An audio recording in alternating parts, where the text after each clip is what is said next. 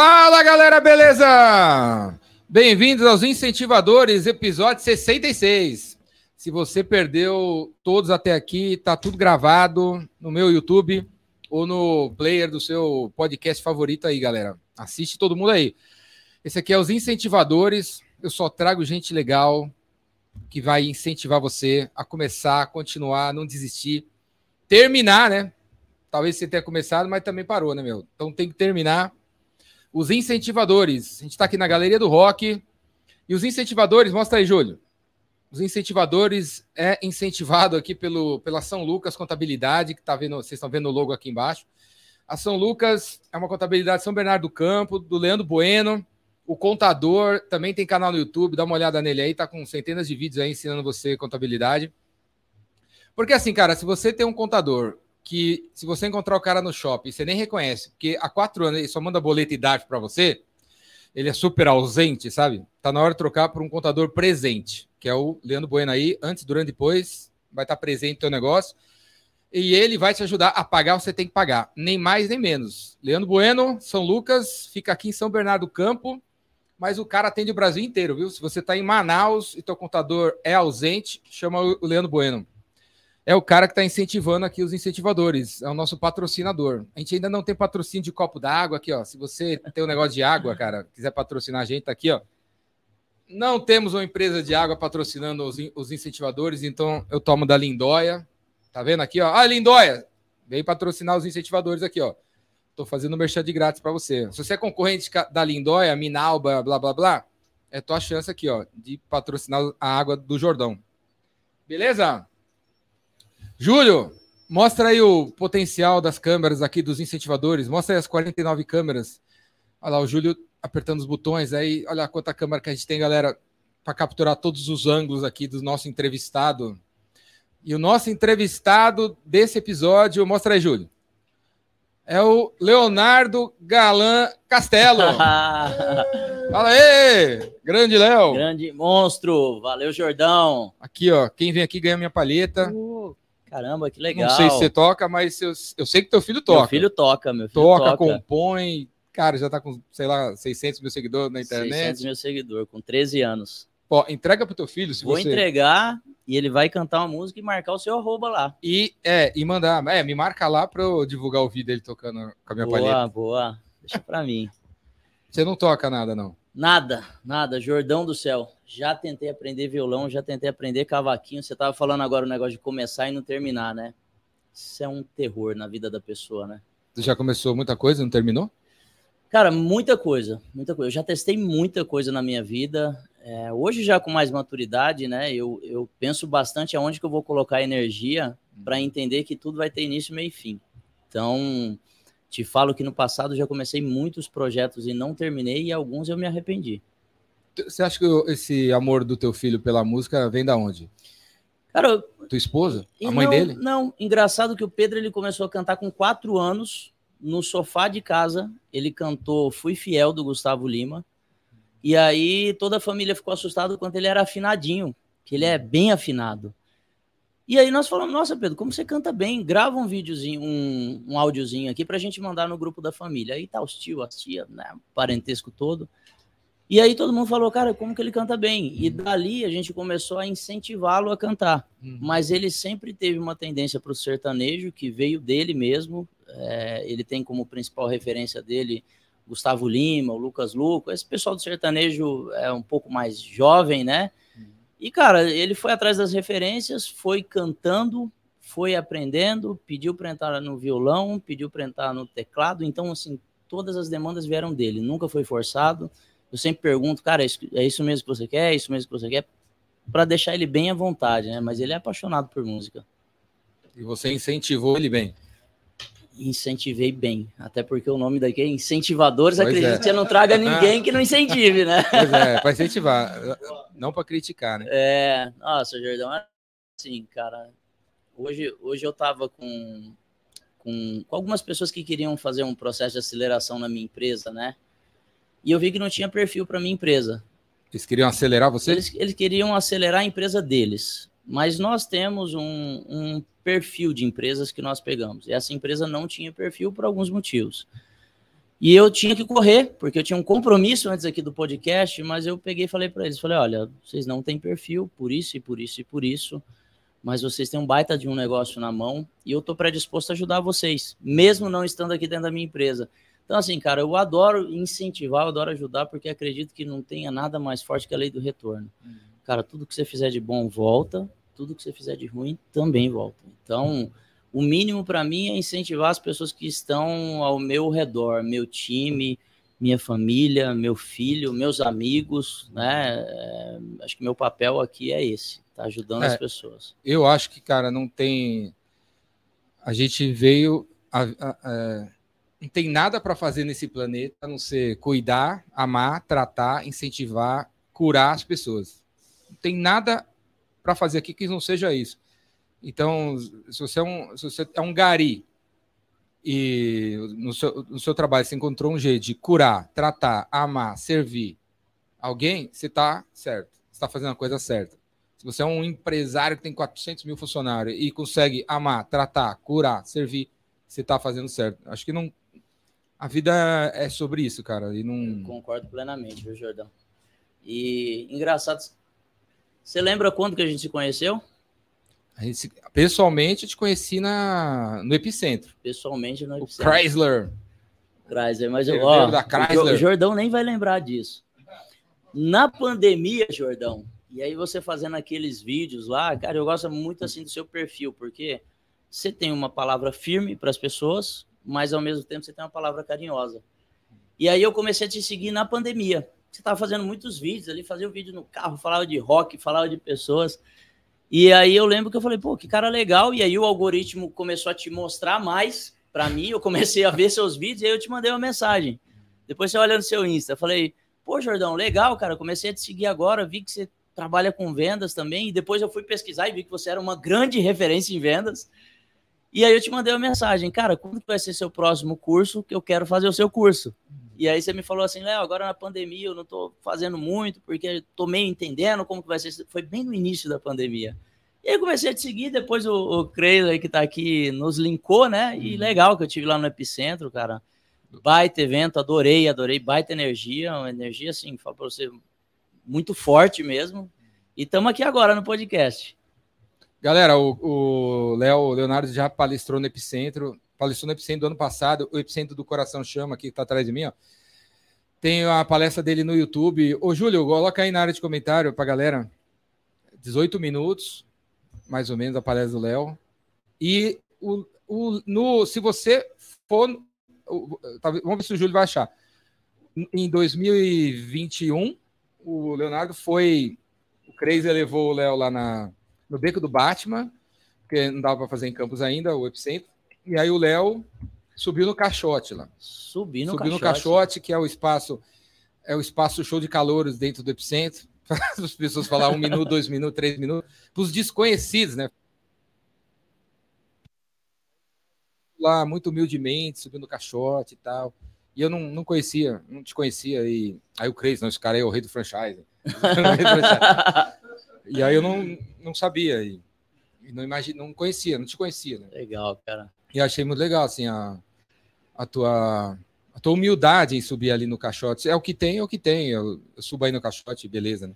Bom, é, eu lembro, Jordão, eu era muito novo, da idade do meu filho hoje, 12, 13 anos, 9, e meu pai sempre falava, seja humilde. E, cara, eu não entendi o que, que era humildade. Eu não conseguia entender. E ele falava pra, a palavra seja humilde, seja humilde. E aí, de repente, fazia alguma coisa, uma arrogância com a mãe, com o pai, que às vezes o filho tem, né, de achar que sabe mais que os pais. E ele me falava, seja humilde. Quando eu entendi, entendi direito, cara, o que era ser humilde, que foi a base que meu pai sempre é, construiu a mentalidade minha, do meu irmão da minha irmã, eu entendi que, cara, você não chega a lugar nenhum sem humildade. Se você achar que, que sabe alguma coisa, você está completamente enganado. Cara, eu tenho aprendido aí todos os dias na hora que eu penso que eu sei demais, eu sempre bato com a cabeça no muro de novo. E aí você tem que voltar para aprender e humildade é a base da minha vida, cara. Cresci meu pai me falando isso. Teu pai tá vivo? Meu pai tá vivo, tem 82 anos. Como é que chama seu pai? José Edmar. É, José Edmar! Ele mora onde? Ele mora em Joinville com a gente. Aê, José Edmar. Tá certo? Tá certo. Um abraço aí, José Edmar. Vou mandar para ele. Fez um filhão, hein? Não conheço os seus irmãos aí, mas fez. Você é o filho mais velho do meu? Sou mais velho, sou mais velho. Fez um filhão aí, hein? e, pelo jeito, um netão também, hein? Para, parabéns pra você, cara. Abraço para Joinville. Cabra é bom. Meu pai é um cara sensacional, Jordão. Você mora em Joinville? Então, Jordão, eu, eu sou de São Paulo, capital, né? É, 15 anos atrás, nós morávamos aqui no bairro do Limão, e aí nós vimos uma Kombi vendendo produto de limpeza na rua, que é comum aqui nas periferias de São Paulo, no, nos bairros. E aí, cara, meu pai, quando nós éramos novos, ele sempre falou que um dia a gente ia ter o nosso negócio. Nós olhamos para aquela Kombi e achamos que era aquilo. Quem? Você e seu pai? Eu e meu irmão. E aí, meu irmão falou assim, cara, e se a gente montasse a natura dos produtos de limpeza? E lá aí, no bairro do Limão. Lá no bairro do Limão. Só que o detalhe foi o seguinte: eu trabalhava de empregado, meu irmão trabalhava de empregado. É, Para nós, São Paulo não ia dar certo para o que a gente queria fazer, pela questão da, da, do trânsito, né? Era um modelo de venda porta a porta, que você tinha que transitar entre os bairros para conseguir chegar no seu cliente. Bater de porta em porta para você não ter o canal aqui do meio. Então, era direto da sua indústria, teoricamente, uhum. para o seu consumidor final. Qual foi o grande detalhe, Jordão, da vitória e da derrota? A vitória foi a gente é, sair dos nossos empregos para começar um negócio novo, sair da zona de conforto. Mudamos de cidade, nós mudamos de São Paulo para Joinville sem ter um parente lá, sem ter zero. Basicamente pesquisando, porque era uma boa cidade e tinha o ticket de população que a gente achava que, que era bom para o modelo de negócio. É... E Aí foi você e seu irmão? Eu e meu irmão. Teus pais ficaram aqui? Nós, nós fizemos uma reunião. A gente é meio. Depois eu fui entender isso na psicoanálise, que o termo que se fala para o meu modelo familiar é família emaranhada. Aonde um tá. Mas é sério, é um termo técnico, Jordão. É? É. Da família que onde um vai, o outro vai. Então, assim, meu pai, minha mãe, eu, minha irmã, meu irmão. Ah, coisa boa, então. É coisa boa. É, sempre... Emaranhada parece que é zoada. Não, não, é sempre anda junto. Então, tipo assim, para nós, se vai mudar para o interior de São Paulo, vai todo mundo. Se vai mudar desse prédio para o prédio de cá, tem que ter três apartamentos diferentes que vai os três juntos. Hum. E aí a nossa família era assim. Então, quando foi para decidir sair de São Paulo, nós fizemos uma reunião, cara, parecia uma reunião de conselho de empresa, porque nós íamos é, comunicar para nossas esposas que a gente ia sair os três ao mesmo tempo do emprego para montar esse negócio. Então, nós íamos para Joinville. Na nossa cabeça, Jordão, nunca tínhamos empreendido. Hum. Em seis meses a gente ia estar tá arrebentando, velho. Tava arrebentando. Não, na nossa cabeça. Ah, você tava arrebentado. No, não, nós íamos tá arrebentar de ganhar dinheiro. Ah, dá certo. Ia, ganhar, ia dar muito certo. E aí saímos para Joinville, eu e meu irmão. Começamos o negócio. Seis meses depois, nós não tínhamos 400 reais para pagar a kitnet. Chegamos para o dono da kitnet. e foi com as mulheres? Não, elas ficaram ah, tá. para a gente ajeitar as coisas. Então, o que era para ser em seis meses a mudança definitiva de toda a família levou dois anos. Uhum. Então, a gente ficou dois anos longe da nossa família para fazer o negócio acontecer. Só que o detalhe foi o seguinte: com seis meses que nós estávamos lá, é, nós não tínhamos 400 reais para pagar uma kitnet. E aí tivemos que mudar para dentro do galpão. É um galpãozinho de 150 metros e aonde era o escritório, um colchão, aonde era a cozinha, era para ser a cozinha, outro colchão. E aí eu e meu irmão ali, cara, no chão de um galpão, trabalhando de noite para no outro dia ter que sair para rua para vender. Numa Kombi porta a porta, é isso? Numa Kombi velha. Eu já vi essas Kombi, umas Kombi dessa aí. Em garrafa de refrigerante. é, já vi, já vi. Com rótulo completamente caseiro, tirado do Xerox, sem liberação da Anvisa, sem CNPJ, velho, assim. Sobre erro, todos os erros possíveis nós erramos. Detalhe, tanto eu quanto meu irmão tinha cargo legal em empresa. E, e, e às vezes até uma dica para a galera, você sai de, um, de algo e você vai para outra coisa e você acha que vai, você vai arrebentar. Mas às vezes o seu conhecimento ele não é o suficiente para você ter um resultado de curto prazo. Uhum. E o nosso resultado de curto prazo levou dois anos, dois anos para sair, sair do chão do galpão, para aprender a vender. É a, a, sua grande especialidade, né, Jordão? Hum. Eu sou formado em engenharia, cara. Eu batia palma na casa de uma dona de casa para vender um produto de limpeza de dois reais Eu não conseguia contornar uma objeção dela me falar um não. não quero. Ela me falava, não, Já eu não tenho. quero. Eu dava as costas e saía, porque eu não sabia vender. Detalhe, né, Jordão? 15 anos atrás. Não existia essa terminologia mentor, então seu mentor era seu amigo, né? Alguém que você pedia um conselho. Eu não tinha ninguém de vendas para pedir conselho. Não tinha um Jordão para me salvar na internet, para me dar dica no YouTube. Então você tinha que ir na sua zona de relacionamento. E eu não tinha relacionamento com ninguém que vendia muito. Então a gente teve que aprender na marra, cara, batendo cabeça. Puta, o cliente falou um não, vou tentar transformar num sim. Errou, errou, errou. Acertou? Coloca, Opa metodologia nisso e tenta de novo. Opa, acertou de novo, isso aqui funciona. E aí assim a gente foi aprendendo e se tornou hoje também grandes referências em vendas, mas aprendemos tudo na raça, na raça. Na, de porta em porta. De porta em porta, cara. Aí a grana que vocês fizeram funcionar é a grana de vocês, vocês botaram nesse negócio. É, eu trabalhava nove anos em, em, uma empresa e eu pedi conta. Eu pedi conta, meu irmão pediu conta. Então, assim, o grande dinheiro, que é o cê, dinheiro. Você tinha quantos, vocês tinham quantos anos? Eu tinha 29 e meu irmão tinha 26. Hum. E então. Já, isso, já tinha filho não? Tinha um filho e meu filho tinha cinco anos. Hum. No, oito anos. Oito anos meu filho tinha. E tua esposa na época falou: Nossa, top. É, top, vamos lá. Vai lá, apoia você, incentiva. Você falou em esposa, é, é bem legal é, lembrar de algumas coisas. Eu gosto de podcast porque às vezes a pessoa pergunta uma coisa que você nem lembrava mais. Eu saía para vender na rua e eu não tinha opção de não trazer dinheiro. Por quê? Porque eu tinha o custo do combustível, eu tinha o custo de às vezes comer uma banana, uma paçoca, que às vezes você não tem dinheiro nem para almoçar, e eu tinha que trazer o dinheiro de volta. No dia que eu fui levar a minha esposa para ter o meu segundo filho, eu levei ela de Kombi, a bicha pulava igual um, né, na, naquelas ruas cheias de buraco. Uhum. E aí eu peguei e falei para ela, olha, você vai ficar bem, tá tudo certo, mas eu tenho que voltar para rua para vender. Eu não tinha opção. Então, assim. Não tinha batido a meta ainda. É, não é, é nem só questão de meta, é questão de sobrevivência mesmo. É. É, trazer o resultado do dia para, cara, para sobreviver grande realidade é que dois anos e meio do negócio, Jordão, a gente sobrevivia, velho. Sobrevivia. E até que chegou um ponto, eu, eu, gosto bastante, toda vez que eu posto uma foto com alguém legal, eu vou postar essa foto contigo hoje, eu sempre falo, estar com pessoas boas não é uma opção, é uma decisão. Você decide estar com as pessoas, uhum. né, que são referência para você. E ali, cara, eu, eu também acho que resultado é um processo de decisão na vida da pessoa. Se você tiver decidido de verdade, você vai ter resultado. Eu lembro que a gente cansou e falou, cara, nós estamos decididos. Aí quando você está decidido, você se prepara, você treina, você vai atrás do resultado, você vai atrás de estar tá perto de pessoas boas. Prioriza, né? Prioriza, né? O que é importante, traça planos, traça metas. E aí, cara, a gente começou a, a direcionar um pouco melhor a nossa vida. Deixou daquele negócio de ficar tão perdido, porque uma, uma visão que eu tenho é a pessoa quando começa o negócio, ela fica muito perdida sabe? Ela acha que a motivação, que a força de vontade é o suficiente. Hoje eu acredito que você tem que ter muita clareza de por que você está fazendo isso tudo.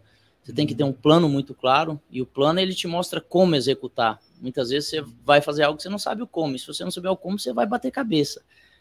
E o quanto a gente precisa de pessoas para fazer as coisas crescerem, para escalarem. Então, aprendi. Tinha dia que você estava mal, teu irmão estava bem. Tinha dia que teu irmão tava mal, você tava bem, né? Cara, precisa gente, de gente, né? Cara? É, precisa de gente, Jordão. E, e, esse ponto que você tocou é um ponto forte, assim, porque é fogo você ver um, de repente, um parente seu, um ente, um irmão, um irmão, um tio, uma mãe passando necessidade, cara. Às vezes, às vezes você é forte para segurar para cima, mas você vê um irmão. E eu lembro uma vez, Jordão, 2008, ou seja, eu cheguei em Joinville em 2007 2008 era o segundo ano. Segundo ano eu estava passando aqueles perrengues, dormindo no chão do galpão. E aí, Joinville, Santa Catarina, choveu 45 dias consecutivos. Não sei se você lembra aquela série Nossa. de enchentes, né? E a parte da frente do nosso galpãozinho era de barro. Uhum. Então você tinha que vir com a Kombi, uhum. correndo com ela, para você conseguir passar pelo barro. Uhum. E a Kombi atolou. E aí, cara, mas ela, ela atolou e ela afundou Cara, parecia um negócio de filme, assim, areia movediça. Foi afundando. A foi afundando, assim, meu irmão dentro da Kombi, aí ele olhando, olhando assim com aquela cara de frustrado, sabe? Aquela cara de, puta, cara, tá dando tudo errado, e ele pulou pela janela. Quando ele pulou pela janela, ele afundou também. Uhum. E ele começou a chorar. E aí meu pai estava num canto, eu estava no outro. E aí eu comecei a rir mais para motivar ele. e meu irmão hoje, quando conta isso, ele fala: ah, meu, meu irmão começou a rir porque é fanfarrão. Eu falei: não, cara, eu comecei a rir para te motivar. E meu pai, e, gente, e, os três se abraçou ali. E, cara, não tem jeito. Meu pai hora, já estava trabalhando com vocês? Ele, meu pai ficava indo e vindo, indo e vindo. Meu pai sempre foi um pilar muito forte para a família, né? Sempre foi um cara muito duro, assim, duro de não aceitar a, a falta de resultado ou não aceitar uma coisa que a vida te impõe é, que de repente não vai ser tão legal para você. Então ele sempre foi de virar jogo, né? E ele ficava lá e ficava cá, apoiando eu e meu irmão e apoiando a família que estava lá, o tempo todo falando aqui, vai dar certo, o tempo todo falando lá, vai dar certo, vai dar certo, vai dar certo, vai dar certo, vai dar certo, e uma hora dá certo, velho. Não tem como você acordar todos os dias pensando na mesma coisa e não dar certo. Não encontrar um jeito, né? É, você encontra um jeito. Teu pai era empreendedor? É empreendedor? Meu pai nunca tinha tido um negócio. Só que detalhe, Jordão. Meu pai, quando a gente era novo, né? Ele sempre falava para nós, cara, vocês precisam ser muito bons em tudo aquilo que vocês se proporem a fazer. Só que hoje, Jordão, na época eu não conseguia entender essas coisas. Só que hoje eu entendo que meu pai, na verdade, ele estava formando o nosso comportamento. Então ele falava que nós precisávamos ser muito bons, ele falava que a gente precisava ser muito humilde, ele falava que a gente precisava mirar na lua, e ele também falava que um dia a gente ia ter o nosso negócio. Só que detalhe, meu pai não tinha negócio. Só que ele plantou isso. Uhum. Quando nós vimos a Kombi lá, na verdade foi a consolidação do que ele sempre falava. Cara, vocês vão ter o um negócio, vocês vão ter o um negócio. Quando a gente viu a Kombi, vai, não foi o melhor negócio do mundo que a gente começou, mas foi muito importante para nós, cara. Se formar como vendedores, cara, hoje quando eu vou em hotel, Jordão, eu não coloco empresário, eu coloco vendedor. Eu sou vendedor, cara. Minha vida é vender todos os dias, o tempo todo. Eu boto vendedor também. As é. fichinhas de hotel lá. O que, que você é? Vendedor. Vendedor. Todos os dias a gente vende, né, Jordão? Toda hora. Toda hora. E aí você. Essa empresa de material de limpeza, qual, como é que chamava? Então, a, essa empresa, ela chamava Ecoville, ela foi fundada como Ecoville, né? Que na ocasião nós queríamos trazer um conceito de ecologia, vai, mas não é.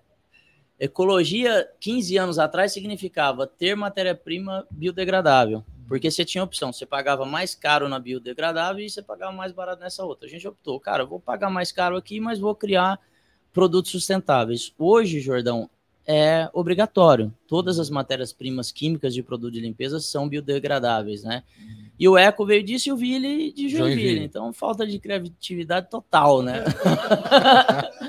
Mas ficou legal. Ficou Não, legal. Funcionou. A marca funcionou, a marca consolidou no mercado. Hoje é uma marca que tem mais de 400 franquias no Brasil.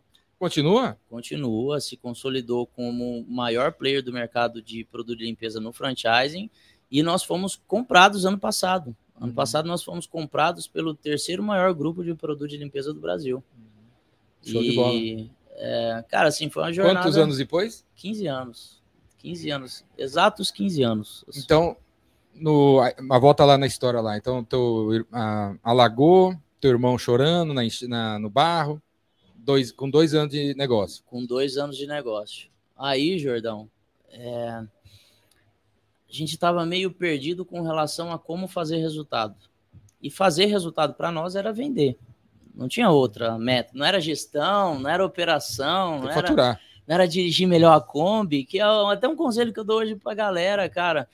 Tem gente que tem um modelo de negócio perfeito e não consegue vender. Foca na venda. Com dinheiro no caixa, você, você transforma a sua empresa. Sim.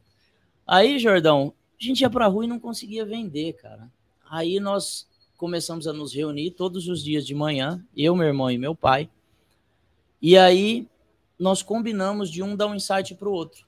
Então eu chegava ali de manhã e falava: Ó, oh, Jordão, ó, pai, hoje eu fiz uma venda que esse nosso produto aqui, que é o Alvejante Sem Cloro, eu falei para ela essas quatro palavras a mais e pô, foi um baita. Converteu. Converteu, funcionou. E aí a gente tombava tudo que trazia resultado um para o outro. Até que chegou um ponto que os três estavam vendendo muito, Jordão. Você tem aquela frase, né, que a venda cura, né? Vendas cura tudo. Irmão do tá céu. atrás de você, eu. Pensa numa cura rápida, um antibiótico. cura, cura Tá aqui atrás? Tá aí, aí registrada pelo Chrysler. Isso aqui, é o monstro aí. Tentei registrar essa frase, falei, essa frase é minha. Ele falou, não, essa frase é do Jordão. Vendas cura tudo, velho. E aí, Jordão, foi muito rápido, velho. Porque quando a gente passou a tombar contornos de objeção, você ia na frente de uma dona de casa e ela falava assim: Não, não quero. Você falava: Não, mas tem isso, tem isso, tem isso. A venda funcionava. E aí você começava a voltar com dinheiro. Animado. Animado, motivado, com dinheiro para fazer as transformações que precisavam no negócio. E ali, Jordão, terceiro ano de negócio, eu falo que o negócio era outro, cara. Era outro. Porque uma coisa que quando você tem o domínio da técnica, você também perde o medo. Uhum. Então é só você pensar assim, cara. Eu vi um cara passando de bicicleta, eu falava, aquele cara pode ser meu revendedor. Ou vem aqui, para de vender o seu, vamos vender o meu. E aí, cara, a gente começou a, a tombar muito revendedor para dentro e começando a também treinar muito o nosso time, porque nós vimos que funcionou conosco. E aí, Jordão, tem 15 anos que nós paramos a nossa empresa uma hora por dia para treinar vendas, todos os dias. No, na, no Ecoville? É, na, na empresa? Aonde na... a gente entra qualquer empresa que fizer parte do nosso grupo, todos os dias nós temos um, um método.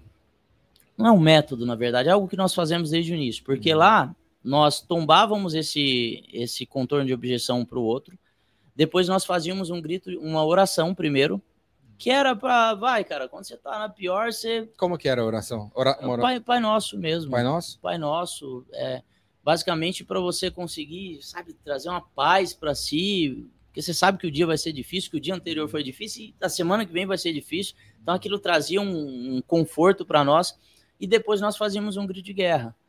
É, hoje nós somos conhecidos no mercado pela empresa do grito de guerra. É todo dia 15 anos consecutivos. Qual que é o grito de guerra? Cara, naquela época, eu lembro que a gente gritava é, força, fé e disciplina ao cliente. Porque disciplina ao cliente, Jordão, quando nós vimos a Kombi aqui no bairro do Limão, passando, é, a, a, nossa observação foi que o cara vendia muito. E aí nós perguntamos para ele assim, cara, por que, que você vende tanto? Ele pegou e falou assim, porque eu tenho disciplina ao meu cliente. Falou assim, a sua mãe, sabe por que ela mandou você descer? Porque ela tem certeza absoluta que eu vou passar. Pode fazer chuva, pode fazer sol, toda quarta-feira, 9 horas da manhã, entre 9 e 10, eu vou estar aqui na porta dela, ela pode confiar. E aí a gente foi nesse. E você nem lembra o nome, você nem sabe o nome não desse cara. Não lembro, cara, não lembro. Animal, né? Animal. O cara não faz animal, ideia. Que ele transformou nossa vida. Ele não faz ideia. O cara não faz ideia, cara. Eu fico até arrepiado. É. O cara não faz ideia.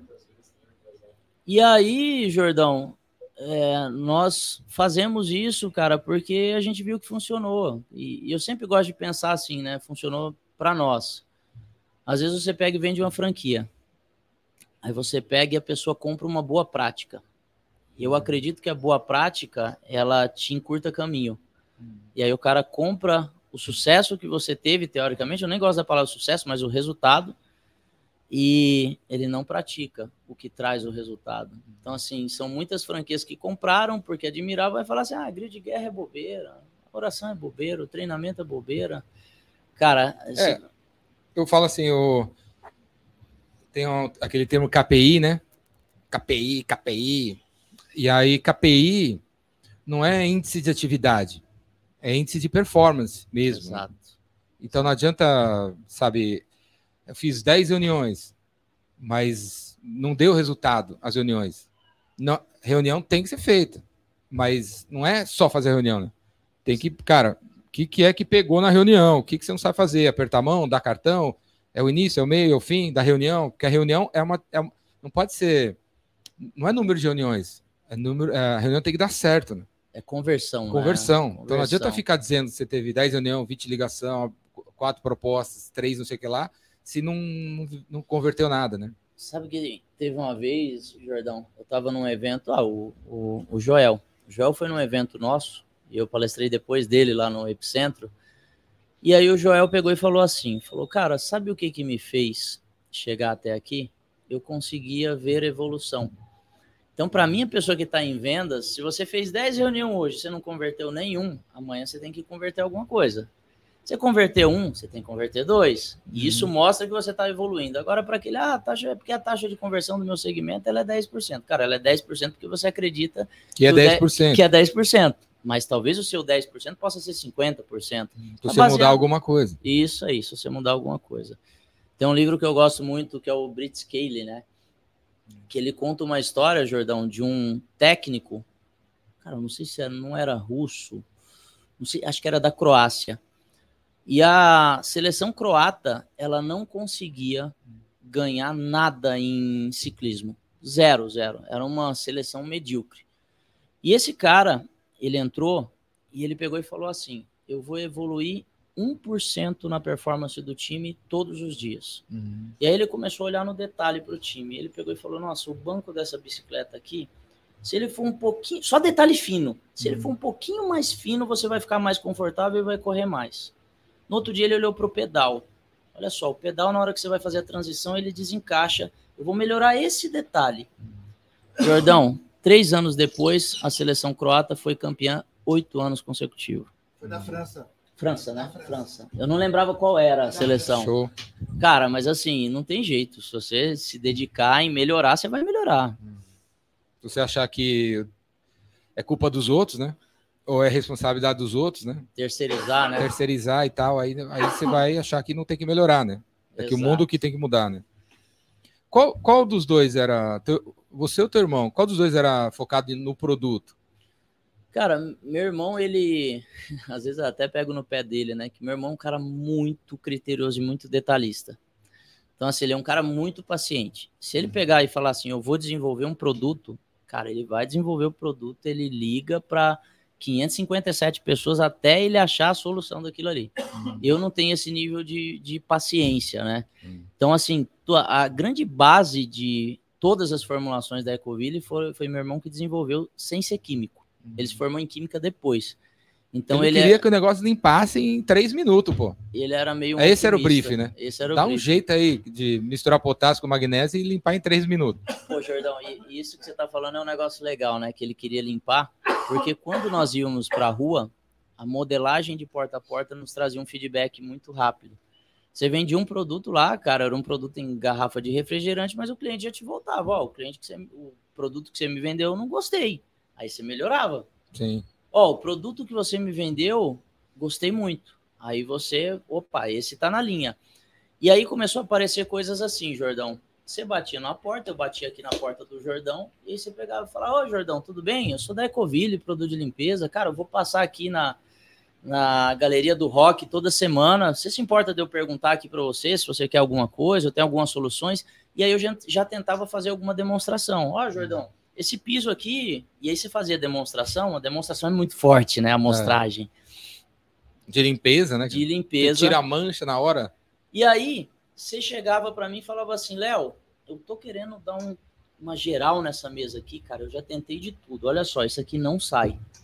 E aí eu te pegava como a minha cobaia de teste. Jordão, você topa comigo a gente desenvolver um produto que tira isso aqui? Então a Ecovilla ela foi uma propulsora de muitos produtos que solucionaram problemas do, do cliente. Teve Feito junto com os clientes. Junto com os clientes. Teve um produto que é sucesso nacional hoje, que é o álcool perfumado. Todo e qualquer álcool perfumado que você vê no Brasil veio proveniente de nós, da Ecoville. Teve uma cliente que pegou e falou assim: Joinville é muito úmido a cidade, né? Ela pegou e falou assim: Ô Léo, sabia que eu uhum. coloco um copinho de álcool junto no desinfetante para ajudar a secar mais rápido o chão, que depois nós vamos entender que era por causa da ponte de hidrogênio, né? O álcool acaba evaporando e leva a água junto. Hum. E aí a gente pegou e falou, pô, se ela usa, vamos fazer um produto chamado álcool perfumado. O primeiro álcool perfumado do Brasil foi nosso, uhum. porque foi feedback de uma cliente que nos falou. Primeiro limpa-pisa base de ácido, foi nosso. Por quê? Porque Joinville tem muito barro e os carros entravam na garagem e a garagem ficava com aquela marca de barro e não tinha produto que tirava. Nós ajudamos a solucionar esse problema e hoje é um produto conhecido em todo o Brasil. Mas tudo desenvolvido junto com o cliente, ouvindo o cliente, entendendo qual era a necessidade, ouvindo o feedback de quando os produtos não estavam bons, porque no começo ali, cara, não tem como você falar que uma empresa fundo de quintal quer prezar por qualidade, mas não tem um laboratório, não tem um químico, uhum. faz o um negócio ali com. não tem agitador, é no rodo. Cara, aqui aquilo tem padrão de qualidade. Você uhum. tenta, mas não é o melhor cenário, né? É você, teu irmão? Eu, meu irmão, meu pai. Não, minha, ah, você tem mais, é, é uma irmã? é, minha irmã mora no Rio de Janeiro. Irmã. É. Rio de Janeiro. Nessa coisa da família emaranhada, Emaranhada. vocês têm assim, tipo, pô, eu tô ganhando essa grana aqui, meu irmão precisa ganhar a mesma coisa, minha irmã precisa ganhar a mesma coisa, minha mãe também, meu pai também. É meio assim também essa história? Cara, é interessante essa pergunta sua, né? Vocês Porque- distribuem, o di- você distribui dinheiro assim entre a família? Então, a- até 2012, Jordão, nós já tínhamos 5, 6 anos de negócio. E, e como a gente sempre cresceu o negócio, os dois primeiros anos foram de muita dificuldade, depois que você começa a aprender a vender, você começa a ter mais fluidez financeira, né? Mas nós tínhamos 5, 6 anos de negócio, que não é o que eu aconselho hoje, mas, cara, a gente não tinha divisão de lucro, não tinha prolabore, cada um pegava o que queria, se meu irmão quisesse trocar de carro, ele podia trocar de carro. E se a esposa dele aparecesse com um carro, eu jamais ia questionar. Falar, ah, você pegou dinheiro, não sei o quê. Só que não é o cenário ideal, né? Porque a gente vê muitas famílias. Mas por causa desse emaranhado era assim. Era assim. E, e- e tá tudo bem, vocês- era Cara, assim. A gente se acostumou com meu pai recebendo o salário dele e colocando em cima da geladeira e falar: o salário tá aqui. Todo mundo sabe das nossas despesas, das nossas contas. Você e cresceu cada- numa, numa eu- casa assim. Eu cresci numa casa assim. Cada um tem a responsabilidade com o dinheiro. E não era muito dinheiro, então você sabia que você não podia gastar. É, E aí, Jordão, depois. Esse é o dinheiro que eu ganho, não vem com esse, eu não vou, não vou me matar, não vou roubar alguém para te dar um PlayStation só porque você quer um PlayStation. É, Esse é o dinheiro que a gente ganha. Exato, é isso aí. E aí, Jordão, o. Não, porque tem essa história, tem uns caras assistindo aí que tem essa história aí de provedor, tem que ser provedor, sei lá. E aí o cara mete na cabeça que Ah, tem que dar, tem que dar, tem que dar e, e, não, e não fala pra mulher dele, sei lá, o quanto ele ganha. E o cara tá totalmente endividado, quebrado, para satisfazer os filhos e ele bota que tem uma imagem que o pai ganha bem e não ganha bem, mas ele tá- tem que ser provedor, tem que ser provedor. Pô, cara, eu, eu, eu não sei. Nada a ver, né? É, eu, eu- eu- na verdade eu não sei o que, que é certo e o que, que é errado, Jordão, mas assim, uma coisa que eu já entendi, o mundo dos negócios ele é assim, você tá em alta, você tá em baixa. Você tá em alta, você tá em baixa. Você tá em alta, cara, é uma montanha russa o tempo inteiro. É, tudo tem, tem um tempo de vida, né? Tempo de vida, os ciclos e eu criei meus filhos, cara, num nível de liberdade de informação absurdo. Então, quando não tá bom, eu chego para eles e eu falo, cara, não tá bom. Não tá legal. Tá difícil pro papai. Quando tá legal, eu falo, cara, tá legal. Tanto que assim, hoje eu, eu tenho um nível de liberdade com, com os meus filhos. Por exemplo, quando eu vou trocar de carro, eu sei que meus filhos gostam de carro. Então eu falo assim, cara, escolhe o carro que vocês quiserem, o carro que vocês quiserem, tá bom para mim. Eu sei que eles gostam de esportivo, então tá tudo certo, né?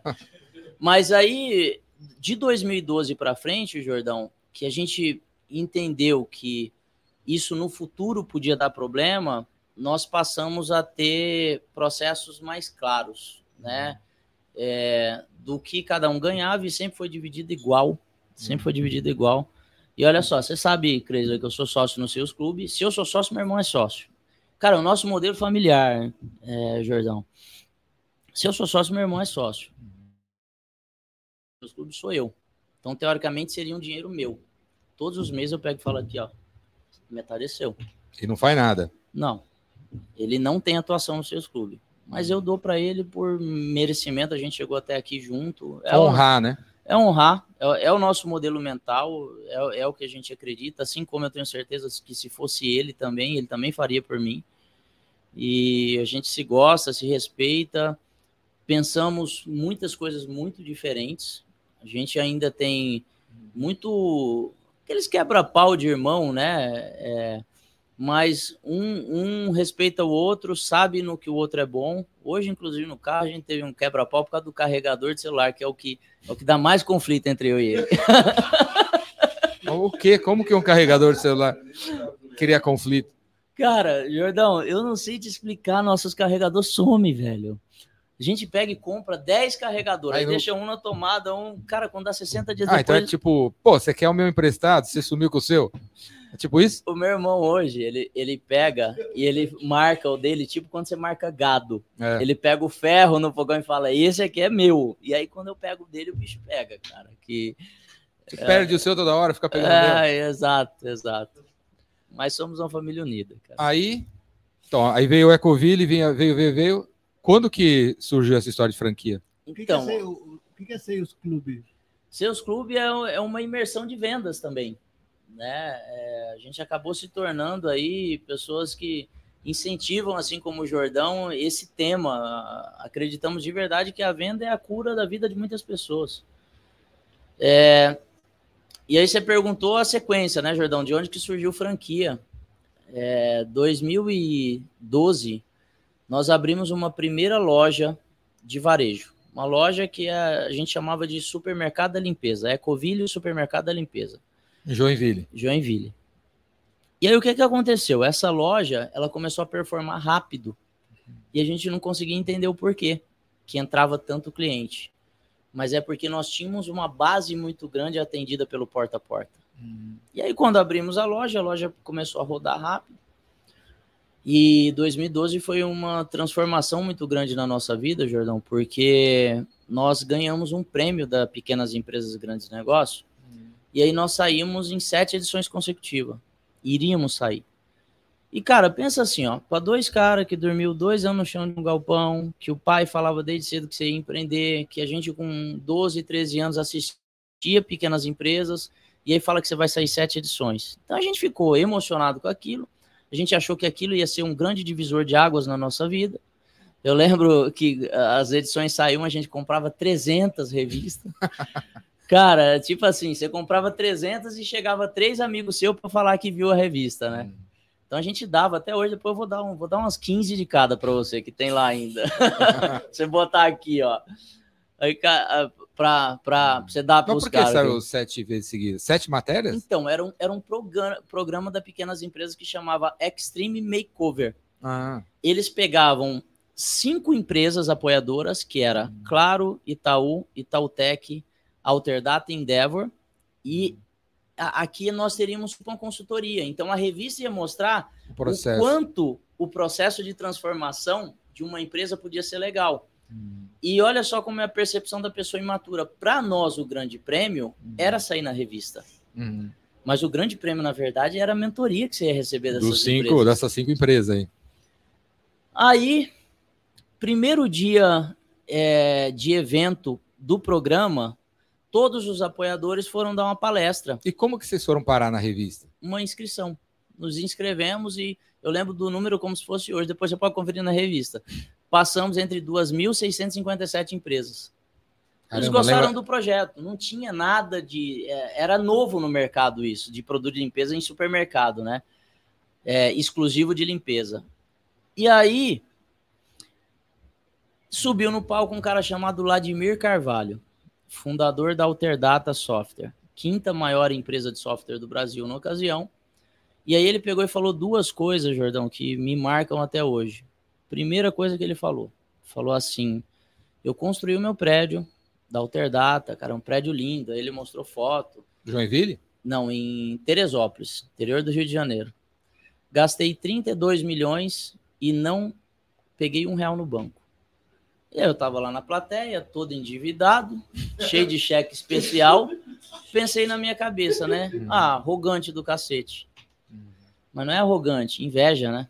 Uhum. Inveja do sucesso, do sucesso do outro. Às vezes você está numa situação, você olha para o outro e fala: ah, o que o cara fez não pode ser melhor. É melhor, o cara fez algo legal. Mas Você na, viu na... como arrogância e. É, eu vi como arrogância, mas não é arrogância. Não é, né? É o contrário. É o contrário. O cara fez um negócio legal, construiu com caixa o própria. O cara é humilde, economizou, Isso. andou de, é. andou de, bo... de bode em vez de ter carro durante Exato. sei lá quanto tempo. Mas eh, quando você está começando, às vezes você não tem essa maturidade, né, Jordão? E a segunda coisa que ele falou, eu construí uma máquina de vendas na minha empresa, eu vendo software por telefone. Cara, quando ele falou aquilo, Jordão, eu falei, caramba, máquina de vendas? Eu nunca tinha ouvido falar o termo máquina de vendas. Eu falei, cara, o cara vende software por telefone e eu não consigo vender produto de limpeza. Produto de limpeza é muito mais porta fácil. Porta a porta? Porta a porta. Quando ele desceu do palco, Jordão, eu abordei ele e falei assim, Vladimir, eu posso ir na sua empresa para mim conhecer a máquina de vendas? Ele falou, pode. Me deu um cartão, falou: manda três datas para minha secretária que eu vou receber vocês lá. Jordão, aí, aí foi o, um dos dias que transformou a nossa vida, né? Porque quando nós chegamos lá, é, sete horas da manhã na sede, e aí nós vimos Alter Data Software, ele falou prédio, nós batemos no prédio, entramos na recepção, e aí falamos, aqui que é Alter Data, queremos falar com Vladimir, ela falou, não, aqui é a Universidade Alter Data. A gente olhou para aquele track e falou, falou, caramba, meu, a gente acha que treina o nosso time, o cara criou a universidade para treinar o time dele.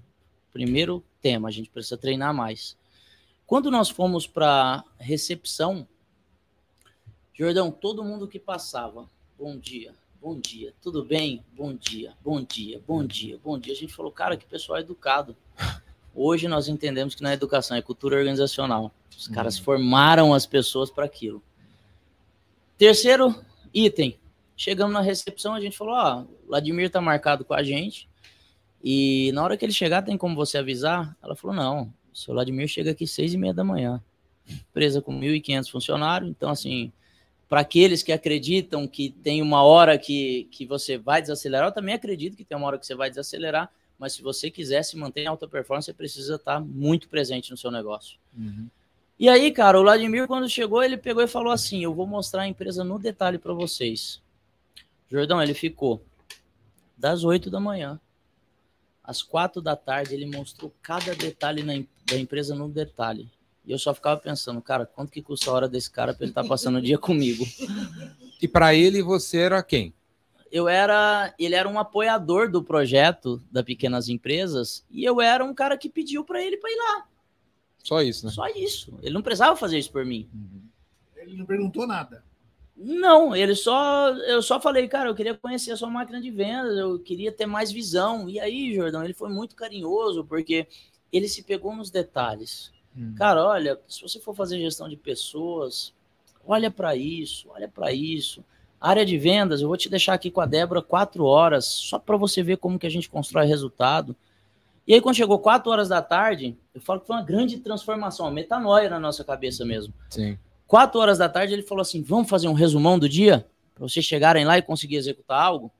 Ó. Oh. Jordão, empresa de software, você imagina o nível de controle dos caras.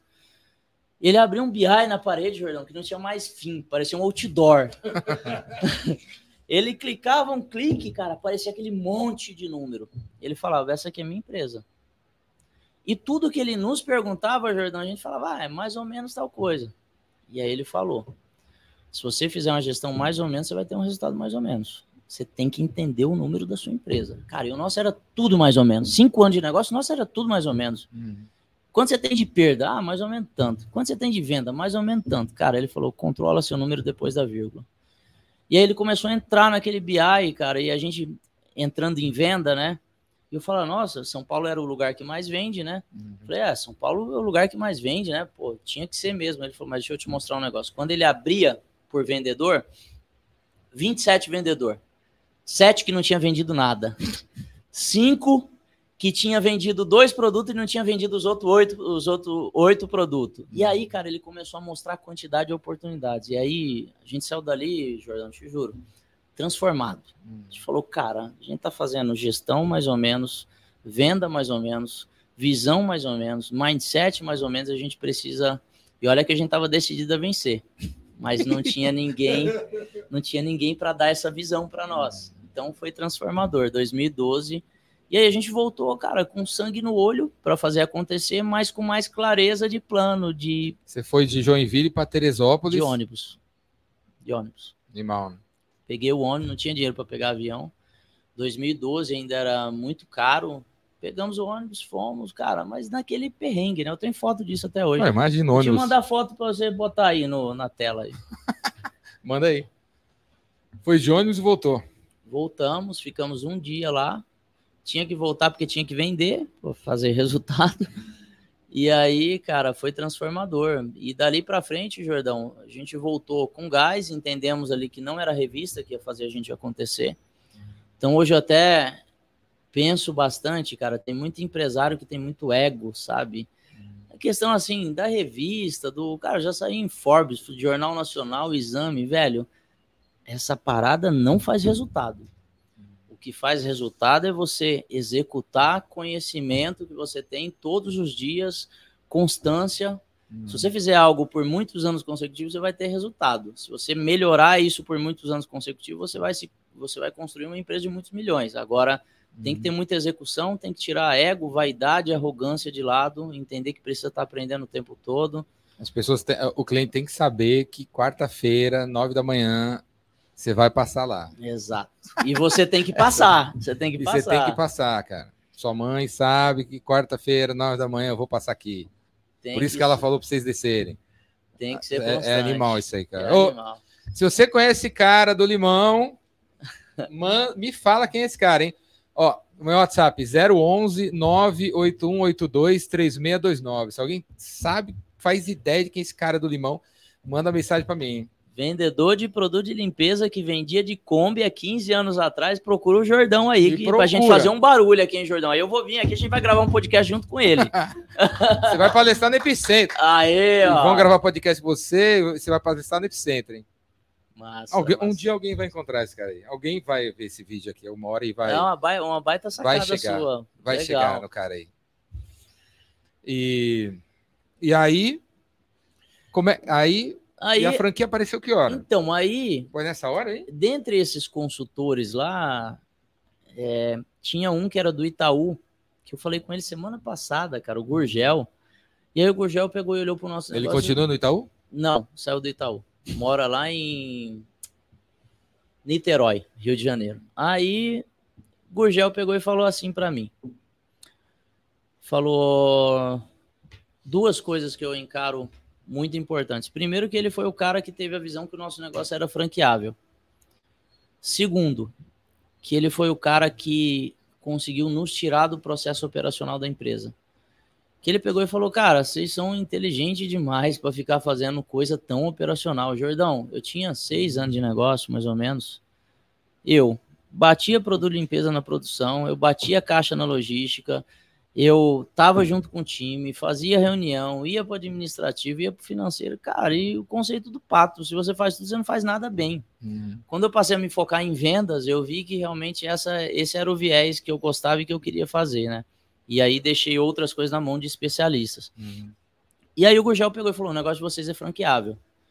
Nós fizemos um orçamento de fazer formatação para o processo de franquia, achamos caro, não fizemos, formatamos dentro de casa, foi um dos maiores erros, cara. Você quer formatar uma franquia, procura um especialista, procura 300, né? Procura nós. É, mas formata direitinho, porque isso vai te abreviar caminhos, vai fazer com que você não erre alguns erros que são importantes no processo. Quando você está no franchising, você está lidando com dinheiro de investidores, então é importante que o seu modelo seja muito validado. E aí, Você fez em casa um modelo de franquia casa. da loja? da loja. Da loja. Em casa foi basicamente o seguinte: eu tinha um advogado, advogado, faz o contrato de franquia. Eu tinha o meu financeiro, vamos lá, vamos fazer as projeções financeiras. Eu tinha é, o meu cara de marketing, vamos lá, vamos fazer o conceito da loja. Só que nós não entendíamos de escala, não entendíamos de franquia, não entendíamos das regras do franchising. E aí nós licenciamos a nossa marca. Nós não franqueamos, licenciamos. Vou dar uma licença. Jordão, a gente já era máquina de vendas. Três anos nós construímos 140 lojas licenciadas. Era o cara que me procurava, cara. Era muito difícil a gente não conseguir converter uma pessoa. Hum. A gente já estava ali ficando afiado. 2016, nós começamos a encarar algumas falhas no nosso projeto. O nosso licenciado, ele não tinha o mesmo sistema. Então, tinha um licenciado que tinha um PDV, tinha outro que tinha outro PDV. Então, eu não conseguia enxergar sellout. Hum. Como eu não conseguia enxergar sellout, eu não, de- eu não tinha detenção da inteligência do mercado na minha mão. Foi onde nós formatamos como franquia em 2016. Hum. E aí nós viemos para a feira da BF aqui de 2016. A- Como licenciado, cada um fazia o que queria. Cada um fazia o que queria. no- Você tinha a bandeira da marca, mas você não tinha tantas regras e tanto treinamento, porque os caras não pagavam royalty. Então não Uhum. tem como você dar suporte se você não montar time, né? Uhum. Quando viemos aqui para a feira da BF, 2016, impeachment da Dilma, auge da crise política e econômica do Brasil. E eu lembro que todos os, os meus concorrentes de feira, os caras ao redor, os caras só falavam em crise, crise, crise, crise. Jordão, Desde quando eu comecei meu negócio, a palavra crise é proibida dentro do meu negócio, porque crise existe, mas a, a Sempre primeira, existiu. Sempre existiu, mas a primeira é aqui dentro, né? Então a gente não utiliza a palavra crise, a gente falou, cara, vamos para cima. Tava revendo uma, uma foto de 2016, em 90 dias de franchise nós fechamos 95 contratos. E ali, cara, a gente começou a ser percebido. E aí, quem que fez o modelo de franquia? Al- Alguém de fora? Nós formatamos com uma empresa aqui de São Paulo, que eu não vou fazer a propaganda dele, que ele é meu concorrente hoje. Hoje. Mas é, é uma baita formatadora de franquia, tem muito profissional legal no mercado. E aí nós formatamos com franquia, que, cara, aquilo ali nos deu a direção. Não é o modelo de formatação que eu acredito hoje. Eu acho que o modelo de formatação de franquia é, ele é muito diferente do que me apresentaram. Até porque, Jordão, tem uma coisa que tem muitos consultores que formatam projetos, mas eles não vivenciaram a prática. E tem muita coisa que se difere muito da teoria para a prática. Uma coisa é você falar para a pessoa assim: olha, você precisa de um manual. Outra coisa é você mostrar para a pessoa: eu vou te dar um manual, mas o franqueado não vai ler o manual. Uma coisa é você te entregar o manual e falar: olha, você usa essa metodologia que você consegue engajar mais o franqueado no processo de treinamento. Um treinamento presencial tem mais resultado do que um, um treinamento online, ou vice-versa. Para alguns negócios, o online tem mais resultado. Então, ele não te entrega, o consultor não te entrega a métrica porque ele nunca vivenciou isso. E hoje a gente até fala que o nosso processo de formatação de franquias que nós fazemos hoje, ele é menos papel e mais mindset, porque a gente prepara o cara para jogar o jogo duro do empreendedorismo. Não tem negócio de falar que é fácil, não tem negócio de falar que o manual vai resolver, não. Você vai entregar o manual na mão do cara e o cara não vai ler. Uhum. E aí você vai utilizar esse tipo de ferramenta aqui para fazer o engajamento das pessoas. Uh, o franchising, ele, durante muitos anos, ele foi falado um discurso que o franchising, toda a base dele era relacionamento. Jordão, Jordão, vou te falar um negócio. Eu não acredito nisso. Você sabe por quê? Porque você não precisa ser meu amigo para empreender dentro de uma franquia minha. Você precisa de estar engajado com o projeto. E, e nós precisamos estar muito engajado com uma coisa chamada fatos e dados. Os números vão mostrar se você está certo ou se você está errado. E se a gente tiver essa transparência de resultado, então, quando se propunha um franchising baseado em relacionamento, logo ele falava assim: ah, se você estiver insatisfeito comigo, eu venho aqui, pago um churrasco para você e tá tudo certo. E funcionava assim. Uhum. Mas para mim não funciona, porque eu acredito em número. Venda é número, né, Jordão? E, e negócio, principalmente pequeno varejo, está relacionado à venda, velho. Se você montar uma hamburgueria e o franqueado não souber vender, ele tá ferrado. Ele não vai ter resultado. Então, toda a base do que a gente vem construindo é: eu construo um mindset de um franqueado lá na ponta que pensa em venda. Por isso que hoje os nossos negócios performam mais do que o de, da grande maioria do mercado. É, eu sempre. é, eu tive vários conhecidos que compraram franquias, né? E esses conhecidos, eles não, não manjavam nada de nada. né?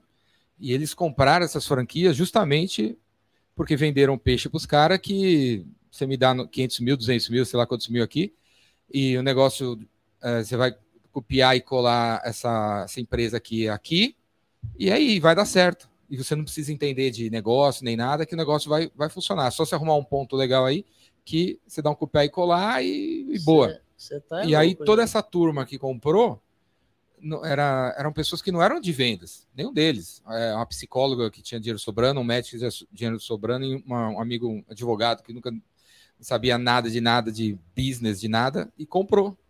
Porque venderam para ele, ou ele acreditou, ou ficou por isso mesmo, ninguém deu uma de João sem brasa na reunião. E não, você assina aqui, a, a franquia é famosa, ele é famosa, né? Então não vou precisar fazer nada. Como é que vai dar errado uma franquia dessa marca, né? Então vou botar aqui e, e fico em casa e venho duas, duas horas por, por dia, uma hora por dia. Não vou precisar ir no supermercado comprar figo, não vou precisar, sabe, é, entender de máquina de não sei o quê. Não, é, tipo, não, não vou precisar comprar laranja, não vou É. precisar. Achei que era o Figo. Figo, né? Não, tipo, não, teve um, eu tenho um amigo que comprou uma franquia do suco do bagaço, por exemplo, né? E aí, na hora, ninguém falou nada, assim, vai precisar é, terça-feira, nove da manhã e, e fazer a feira, porque alguém Tem que precisa fazer a feira. pegar. alguém vai ter que fazer isso aí. Aí não foi falado, aí achei que tava incluso. É, aparecer laranja sozinho aqui. Jordão, é... sabe, sabe qual que é a parada? Tem pessoas que compram franquia achando que isso é investimento. Isso não é investimento. Você está comprando trabalho. Você está comprando algo para te gerar resultado através de trabalho. Não é algo que você vai largar ali e vai funcionar sozinho. Não funciona, não roda. Se alguém te roda. disse isso, é mentira. É mentira. E outra coisa, esse negócio de, ah, eu vou, boto o gerente, duas horas por dia eu vou lá fazer gestão. Cara, mentira também. Você vai ter que trabalhar 12 horas por dia. Empreender é isso, é um estilo de vida. Você tem que estar predisposto a fazer algo diferente. Se quiser resultado diferente. Hum. Não é fácil. O que eu gosto do franchising é que, por exemplo, quem compra uma franquia minha hoje, cara, ele compra os meus 15 anos de erro. Então a gente conta pro cara, cara, não faz isso, não faz isso, não faz isso. Ó, isso aqui deu certo, isso deu certo. Mas mesmo assim, Jordão, ainda tem é, algumas coisas que não são contadas no franchising. Por exemplo, você tem duas opções. Você tem a opção de entrar numa marca grande consolidada, essa uhum. marca grande e consolidada, ela já vai ter uma taxa de franquia maior, ela vai ter royalties mais consolidados.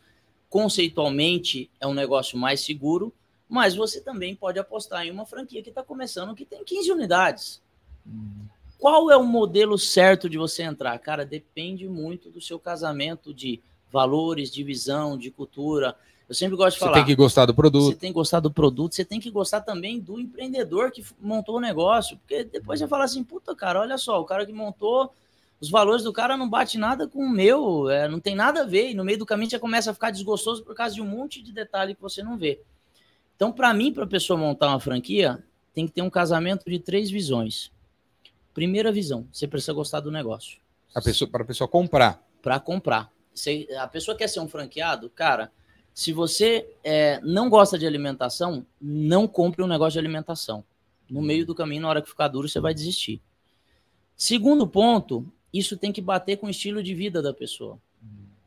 Ah, eu não gosto de ficar com cheiro de gordura, não compro alimentação.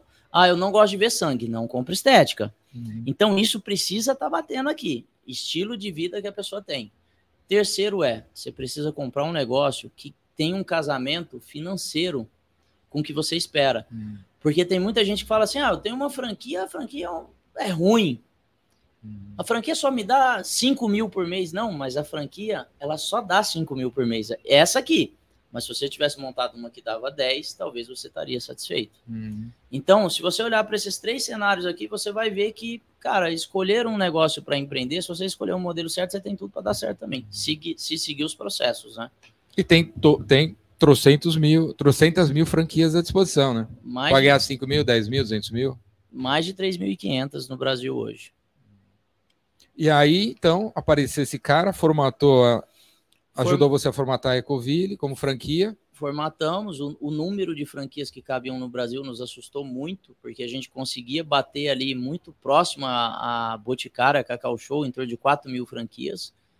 Isso nos encantou. Conseguiu? Não, não. É, o número de capilaridade, né? É, produto de limpeza você tem o desafio da logística, né? Não é tão simples. Você tem que ter indústrias regionais algumas vezes. Então, Jordão, é, nós formatamos e falamos, cara, vamos para o mercado para colocar isso no mercado.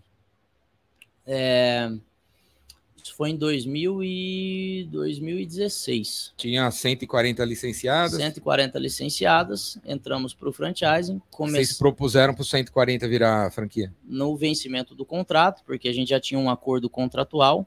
Então, olha, na hora que vencer o contrato de vocês, vocês se tornam franquia. E aí o grande detalhe, Jordão, foi que gerir uma rede uhum. de franquia é, tinha muito mais exigência do que nós imaginávamos. Porque se o licenciado, eu falei para você que não me cobrava muita coisa, o franqueado, por pagar royalties, passou a nos cobrar muitas coisas. E ali, cara, quando você passa a crescer, você fala assim, e agora? O que, que eu faço? Você vai atrás de mentores. Né? E aí nós fomos atrás de entender quem que eram as referências do mercado. Fizemos mentorias, cara, esse caminho é esse, é esse, é esse. E a gente começou a, a trazer mais processos e governança para o negócio. Uhum. Porém, é, ali, primeiro um ano de negócio, cara, a gente inchou muito a nossa franqueadora. Porque nós queríamos atender a expectativa de todo mundo, né? Então eu lembro que a gente tinha, cara, 50, 60 pessoas operando uma rede de 100 unidades de franquia. Era absurdo, assim, a conta não fechava. Então, pegava dinheiro da indústria para cobrir o rombo da franqueadora. A grande realidade é que eu olhei para meu irmão, ele olhou para mim e falou: Cara, coisa errada, a gente tá fazendo coisa Estamos viajando errada. aqui. Estamos viajando na maionese, estamos deixando todo mundo satisfeito, mas o negócio não está dando dinheiro.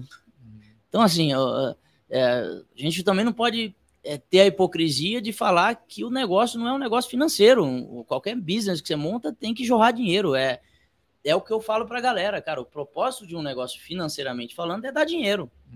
Atender bem o cliente, com certeza. Mas se você estiver atendendo o cliente e não estiver sobrando, significa que o negócio não é bom. Sim. Aí, Jordão, 50 e poucas pessoas, eu e meu irmão refletindo se a gente continuava no franchising ou não. E aí fomos China, entender sobre escala de negócios, Vale do Silício, entender sobre aceleração de negócios. É, visitamos muitas franqueadoras que cresciam muito e aí a gente entendeu a chave do negócio.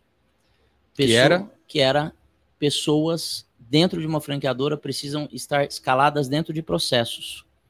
Então, assim, nós tínhamos uma, uma pessoa para gerir quatro, é, cinco, seis processos de abertura de franquia. Hoje, uma pessoa minha gerencia 40 processos de abertura de franquia. E aí, ainda existe uma trava no franchise, né? Não, eu não vou conseguir. Cara, se o processo estiver muito redondo, você escala muito mão de obra. Porque, por exemplo, hoje, se eu tiver 15 pessoas gerindo uma rede de 300 unidades, cara, se eu colocar mais 50 para dentro, é mais um funcionário. A franqueadora nasceu para ser pequena, conceitualmente. Tem muita gente que quer ficar contratando pessoas por ego, por vaidade, porque acha bonito. É, ter muita, muito, funcionário. funcionário. É, cara, bonito é construir um negócio simples, com custo fixo baixo, que jorra dinheiro. Sim. E uma franqueadora, ela tem que dar 70% de bit na, na, na escala. É um negócio muito bom. Só que você tem que ter escalado. Mas, deu, mas mudou isso, essa, essa proporção de gente aí, porque é, as pessoas eram melhores? Ou Também. software, sei lá, nós, sistema? nós qualificamos melhor as pessoas e nós automatizamos processos dentro de ferramentas. Então, quer ver uma, uma trava que, que existe, assim, existia no franchising, um processo de implantação de uma unidade. Quem está comprando uma franquia, Jordão, por mais que ele não tenha experiência, ele está se propondo a ser um empresário. Uhum. Então ele não é um filho, ele não é um primo, ele não é um parente, ele não é nem um amigo. Ele é um empresário do outro lado. Ele precisa ser tratado como um empresário. Então existe uma divisão de responsabilidades no momento do, do processo de franquia que na primeira reunião você já fala, olha, isso aqui você faz, isso aqui eu faço. E eu não tenho necessidade, Jordão, de da gente implantar uma franquia do podcast e de repente isso ser no Nordeste e deu ir lá para ver se o cara de pendurou a bandeira correta. Cara, é responsabilidade sua de pendurar a bandeira correta, porque eu tô te mostrando aqui através de uma boa prática de um manual. Então, nós tiramos um pouco desse negócio de toda hora ter que ficar indo no franqueado para ver se o cara tá com a lâmpada queimada. Sim. Irmão, ele é um empresário. Se você tá vendo a lâmpada queimada e você não tá trocando, me desculpa. Você não é nem que você não tá preparado, você Uhum. ainda não entendeu o que é empreender. E aí, cara, a gente começou a, a tirar todas essas travas e a gente começou a escalar esse processo. Então, isso é seu, isso é meu. Eu vou te ligar para te acompanhar, mas eu não vou fazer por você. E muitos franqueadores queriam fazer pela pessoa. Então, a captação deve ter melhorado também, né? Ah, melhor. O, a definição, ó, esse tipo de gente não vai dar certo. Tem, Esse tipo de gente dá certo. tem três perfis, Jordão, quando a gente fala em franquia, que são fundamentais de entender. Sempre você tem alguma franquia que ela é um pouco mais técnica. Então, por exemplo, o ensino, ele é técnico. Quem que eu chamo do técnico aqui? O professor, que quer comprar. O dentista, quer comprar uma de odontologia. O médico, quer comprar uma de saúde. O de academia, costuma ser um cara que fez educação física. Só que o que, que acontece? Dentro desse perfil técnico, nós, enquanto franqueadores, temos que entender o seguinte: o cara que faz educação física, ele não estuda na faculdade nem sobre gestão e nem sobre vendas. Então, eu tenho três perfis de franqueado: o técnico, o gestor e o vendedor. Qual que é o melhor perfil que funciona mais? O vendedor. Porque o vendedor coloca dinheiro para dentro, com dinheiro para dentro, ele contrata gestores e ele tem pessoas técnicas ou ele absorve conhecimento técnico. Quando ele vem com perfil gestor, que é aquele mais atrás da mesa, ah, vou fazer gestão de tudo, e tem muitos que fazem gestão até de vento, porque não vende nada, né? Hum. E aí, cara, esse é um cara difícil de você transformar ele em vendedor, mas é função da franqueadora mostrar para ele a importância da venda e o quanto é importante ele fazer isso acontecer. E a parte técnica, para mim, é mais simples, uhum. porque ninguém não performa por parte técnica. Parte técnica de tudo é muito simples. Cara, eu não sei mexer com podcast. Mas, mas se você né? me ensinar dois dias aqui, eu vou ficar bom nisso. Então, a gente ensina a galera tecnicamente. O que, que a gente entendeu, Jordão? Que a gente mudou isso no franchise. Se falava muito de perfil é, de franqueado. E se procurava um perfil perfeito, que o cara sabia vender, sabia fazer gestão e sabia a parte técnica. Então nós resolvemos assumir toda essa responsabilidade. Não, cara, treinar esse cara aqui é responsabilidade minha. Sabe por quê, Jordão? Por exemplo, você é um cara que é uma baita referência. Eu vou, vou, me colocar. Eu sou um cara que sei vender, hum. sei fazer gestão e tenho conhecimento técnico em algumas áreas. Mas se eu entrar em uma franquia e eu não tiver focado e eu não acompanhar o meu time, eu vou dar certo ou vou dar errado? Provavelmente eu vou dar errado. Uhum. Cara, já fui empreendedor do ano e pode ser que eu quebre uma franquia aqui da esquina. Uhum. Então, nós não, não, não nos sentimos no direito de falar assim, Jordão, você não tem perfil, irmão, você não vai dar certo.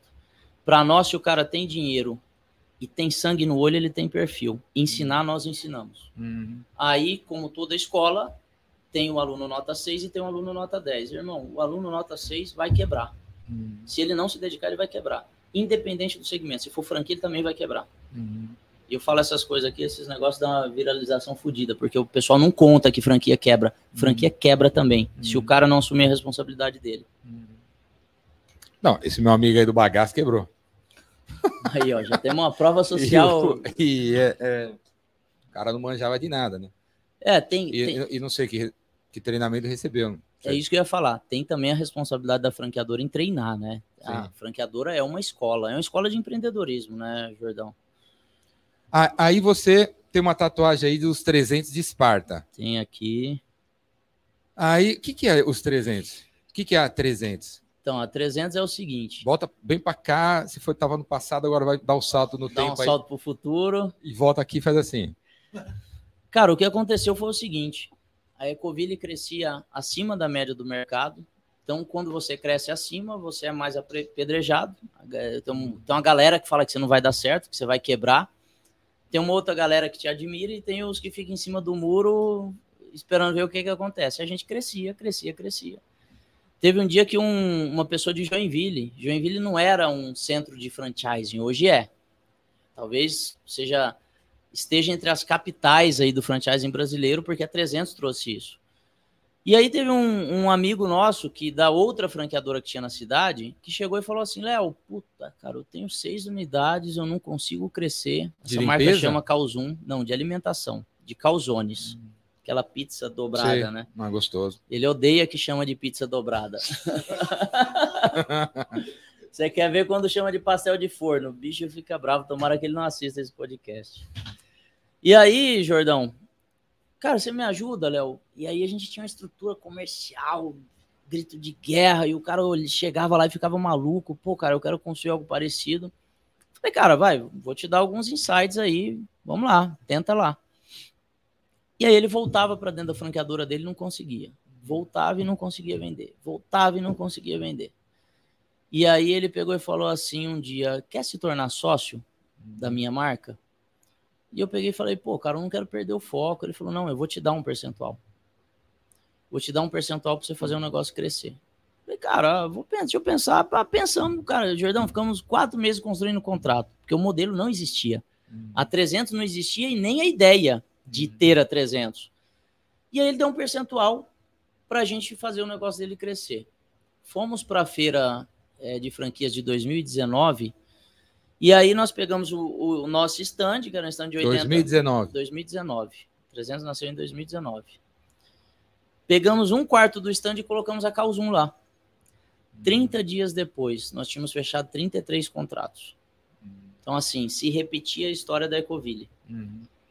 E aí, é, ele ainda tem esse, esse discurso, ele fala assim, ah, cara, primeiro mês eu achei que era sorte, segundo mês vocês foram lá e oito.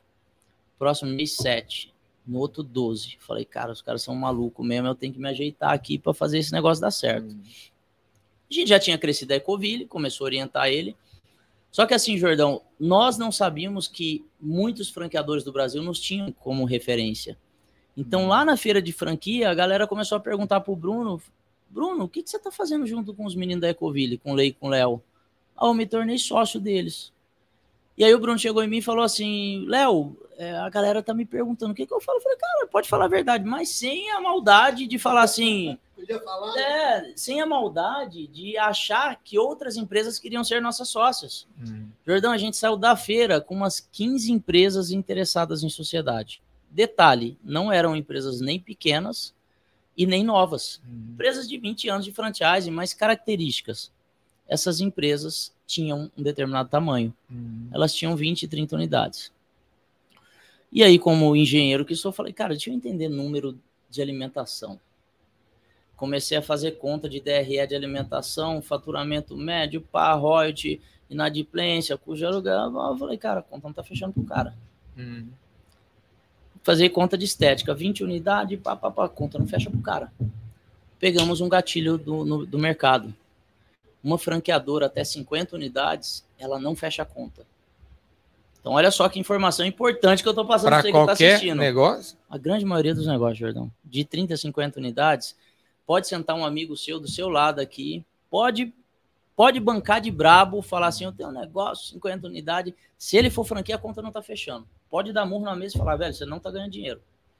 E quando nós pegamos esse detalhe, é, porque nós estudamos, Hum. Que a galera começou a nos procurar, a gente falou, cara, você não tá ganhando dinheiro, né? Aí o cara baixava a cabeça, não. Falei, então qual o propósito, cara? Você construiu um negócio 20 anos e Dá trabalho dos infernos. trabalho do cacete, cara. É, tem uma frase que eu gosto que é, cara, ser pequeno dá muito trabalho. Hum. Aí, pega... Essa frase é boa. é boa, né? Vale corte, né? Ser pequeno dá muito trabalho. Aí, é, manda aí, por favor, Cris. Por isso que você tá aqui, né, Cris? Aí, Jordão, a gente começou a crescer muito rápido. 2019 até o final do ano, nós tínhamos entrado em sociedade em oito empresas. 2020, 26 empresas. 2021, a gente bateu beirando 70, 2022, 90. Hoje, E eram franquias franquias de alimentação. de Pô, aí, alimentação. tá, aí no de- meio da, do- da pandemia também. Meio da pandemia. Jordão, 2021, nós crescemos 1.600% a empresa. Então, assim, era, era um mercado desfalecendo, quebrando de um lado e a gente reconstruindo ele no outro. Que a gente colocava 300 novas franquias por mês no mercado, 350, 320, 280. Então, era fechando e a gente abrindo para a reconstrução disso tudo. É, detalhe que você me perguntou o porquê do nome 300. Quando o Bruno, o primeiro sócio, é, queria entrar conosco, a gente pegou e falou assim, cara, mas qual que é seu sonho? E Jordão, é uma coisa que assim, na minha visão hoje, né? Você sempre fala o primeiro número do seu campo de visão. Cara, se você tiver uma referência muito grande na sua cabeça, por isso que eu gosto de andar com os melhores do mercado, porque quando você está com os melhores, a sua referência aumenta. Então, se você falar hoje, Léo, você quer ser o quer ser o melhor do mundo. Mas se eu andar só com a galera que tem 50 unidades e você me perguntar quantas que eu quero, eu vou falar 50. E eu lembro que ele falou, eu quero 100. Mas ele falou 100 porque o concorrente dele tinha 100. Hum. E aí eu perguntei, por que 100? Porque nós tínhamos acabado de bater 300 na Ecoville. E aí eu falei assim, por que 100 e não 300? E aí ele pegou e falou, ah, então tá bom, então vamos fazer 300 unidades. Então foi meio de um, de um Uhum. desafio e depois começou a acontecer, Jordão, uma série de coincidências, cara. É, o prédio que nós alugamos, Jordão, um prédio de Joinville de 3.600 metros, cara, a gente alugou com duas marcas. A gente falou, esse negócio vai crescer. É, ventilador, igual a gente tá aqui, e time reclamando de calor, cara, e a gente sempre gosta de pensar em se você faz. Se a gente, Júlio reclama de calor. Não tá calor, não. Aqui tá, tô, tá de boa aqui. Ô, Júlio, tá de mimimi aí, negócio de calorzinho, Júlio. Eu nunca reclamo, nunca reclamo. E aí, Jordão, a gente foi construindo. A 300 não, não existia, mas a demanda foi muito grande. E aí eu gosto de lembrar, Jordão, que a gente com aquele prédio enorme, cara, a gente pegou uma mesa desse tamanho aqui, era uma mesa azul que nós tínhamos no escritório, colocamos assim, a minha sala é grande, é como daquele ali do outro lado, e colocamos uma mesa igual essa lá no fundo, duas banquetazinhas, é, puff, Uhum. e sentava eu e meu irmão e o cara do outro lado falando assim: Eu quero ser seu sócio. E aí a gente falava assim: mesmo a gente aqui em duas banquetas, você acredita mesmo que a gente consiga transformar seu negócio? Cara, você tem 20 anos de negócio. E aí a galera falava: Acredito. Jordão, a gente cresceu no meio do caos da pandemia. Só que assim, é, cara, a gente sempre acreditou Montando loja física, muito montando loja com tudo física. fechado. Cara, e acreditando que por Surreal, trás né? do caos tinha uma oportunidade enorme. Então, assim, chorando muito pouco, reclamando muito pouco. É claro que o cenário de caos de saúde, né? é, era tudo muito ruim, com muito cuidado com o nosso time, mas acima de tudo entendendo que o que estava acontecendo com o varejo era uma oportunidade para a gente reconstruir. Então a 300 surgiu no meio disso tudo. E aí, cara, você começa a crescer, começa a formar time. Jordão, já teve meses da gente contratar 70 vendedores em um mês. Aí você pensa no caos. Em tombar isso tudo para dentro, em falar sobre cultura, sobre processo, treinamento, é, como nós Animal. temos metodologias é, agressivas é, de, de cobrança de treinamento, parte se engaja, parte não se engaja, e a gente começou, cara, a construir o nosso mindset do que funcionava para a escala. E aí, cara, benchmarking com gente grande, sabe? Gente que te tira da zona de conforto. O cara que fala que quer ser grande, mas que tem atitude grande. Aí, é, lembro que no meio da pandemia, uma vez eu fiz uma live e eu falei assim, eu era muito dentro do meu segmento. E hoje eu tenho uma conclusão, Jordão, que a inovação ela não está no meu segmento, a inovação está se eu entrar dentro de outro segmento. Então, eu comecei a visitar fintech, startup, negócios de inovação, e aí eu comecei a trazer todas essas- ideias para o franchise. Eu pegava daqui, tombava para cá, pegava daqui, tombava para cá. Eu lembro que no meio da pandemia, Jordão, lá na época do Clubhouse, tá lembrado? Tô. Alguns grupos, né? Onde você conheceu o, Cre... o É, Crazy, né? conheci o Crazy lá. E aí, dentro de alguns grupos, cara, eu lembro que eu já trabalhava em inteligência artificial em 2019. E aí eu perguntei num grupo de franqueadores, né? Perguntei assim, alguém aí tá trabalhando com inteligência artificial? E aí o cara pegou e falou assim, ah, eu trabalho com RD Station. Cara, RD é um CRM, caramba. Fazer a propaganda aqui dos meus brothers da RD, o Bruno e o Eric. Station. E aí eu falei, caraca, meu, o cara tá achando que o CRM dele é inteligência artificial. Então é, é o nível de maturidade que o franchise tinha e tem ainda. É um segmento, Jordão, que 83% das marcas tem abaixo de 50 unidades, e eu te falei, 50 unidades não está no ponto de equilíbrio. Então, a gente chegou para mudar esse mercado, mudar o discurso, mudar o que estava sendo feito. Não, não, não vamos acertar em tudo, mas pelo menos no mindset de vitorioso a gente vai acertar. Pode, Ah. Podemos até não ganhar, mas vamos entrar para ganhar. Aí a 300 hoje tem quantas marcas?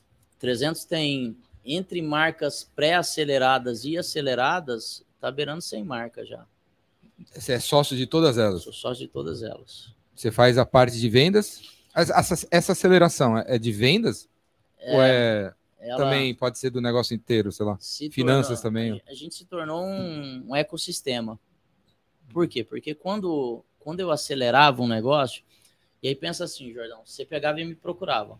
Léo, tem minha marca aqui, tem uma marca de pastel, ó, eu tenho 25 unidades. E aí, cara, deixa o pastel de lado e vamos sentar aqui, Jordão, nós dois, vamos trocar ideia, vamos comer um quilo de sal junto. E a gente se conhecia, e aí via, porra, cara, o Jordão é um cara legal. E a gente começava a te avaliar. E- mas a nossa avaliação, Jordão, era se a gente não ia ter um pau futuro, se a gente tinha casamento de visão. Ah, pô, cara, o Jordão tá falando que quer crescer, mas, puta, ele falou ali que 100 unidades, e, pô, 100 unidades, será que na hora que der 100 ele não vai querer desistir? Porque a dor vai estar muito grande, porque crescer dói. Uhum. Não crescer dói mais, né, Jordão? Mas crescer dói. E aí a gente pegava, comia um quilo de sal com o cara junto, avaliava, puxava a capivara, falava, pô, o Jordão é do cacete. Jordão, agora me mostra o seu negócio. Ah, um negócio de pastel. Aí você começava a entrar no negócio. Pô, como é que eu faço para entregar é, massa de pastel no Brasil inteiro? Puta, cara. A minha, meu propósito é expandir no Paraná. Jordão, só negócio nacional. Resolve seu problema de logística. Quando você tiver resolvido em logística, você volta e a gente interessa no negócio. Então, fomos uma empresa também que tirou a disrupção do eu preciso fazer expansão aspiral. Hum. A aspiral, Jordão, ela é talvez a mais, eu vou chamar de sustentável, porque você faz uma força de marca regional muito forte, hum. mas ela não para de pé porque o processo de venda é muito caro. Por que, que é caro? Porque você imagina o seguinte: quando você vai é, fazer campanhas regionais, você está nichando seu público. Quando a hum. gente vai, por exemplo, quando eu vou fazer campanha para odontologia, se eu tiver no Paraná e o meu foco for no Paraná, cara, é pequeno. Você vai conseguir montar no Paraná 50 franquias de uma marca, 100. O, o franchising é grande quando fala de Brasil, mas quando fala de regionalizar, por exemplo, um país igual o Paraguai, eu ainda não topei para o Paraguai porque o Paraguai é pequeno. Se eu for fazer regional no Paraguai, não, eu não consigo pagar um time grande de vendas, eu não consigo investir pesado em marketing porque tudo fica muito caro, Jordão. Uhum. E aí nós tiramos essa disrupção, nós só pegamos projetos nacionais. Uhum. Então a gente começou a trabalhar, Jordão, ó, e aí chegava o outro e falava assim: não, eu, eu tenho um negócio aqui de sorvete. Tá, Jordão, mas tem alguma briga tributária entre algum estado? Tem algum estado que, é, de repente, o. Como é o nome do imposto? Ah, o, esqueci agora. É, não, não. É, o ICM também tem uma certa briga é, fiscal entre os, os estados, é, mas o. Não, não, não, não. Aquele que é variável em cima de produto. Pô, fala esse imposto todo dia, depois eu lembro aqui. Não. E aí, a gente pegava e falava assim, pô, cara, o seu modelo de negócio, e às vezes, Jordão, esse insight que a gente dava, uhum. a marca não entrava, mas era um insight para o cara que ele ainda não tinha percebido. E aí a gente começava a aprofundar no modelo de negócio. Então, empreendedor muito bom e a base do negócio, uhum. business altamente escalável, pronto para crescer para o Brasil. E o terceiro pilar aqui é o time. Precisava ter algumas coisas já implantadas para a gente acelerar essa marca, que era plataforma de treinamento, plataforma de comunicação de extranet, comunicação com a rede de franquia, um bom nível de governança. Então, assim, a gente não entrava em empresas. Ah, eu estou endividado tributariamente. A gente não entrava na empresa que o cara nos via como a salvação. A gente entrava em empresa que era boa e o cara queria crescer. Só que o que, que aconteceu? Quando a gente começou a acelerar as marcas, a gente começou a tracionar na internet.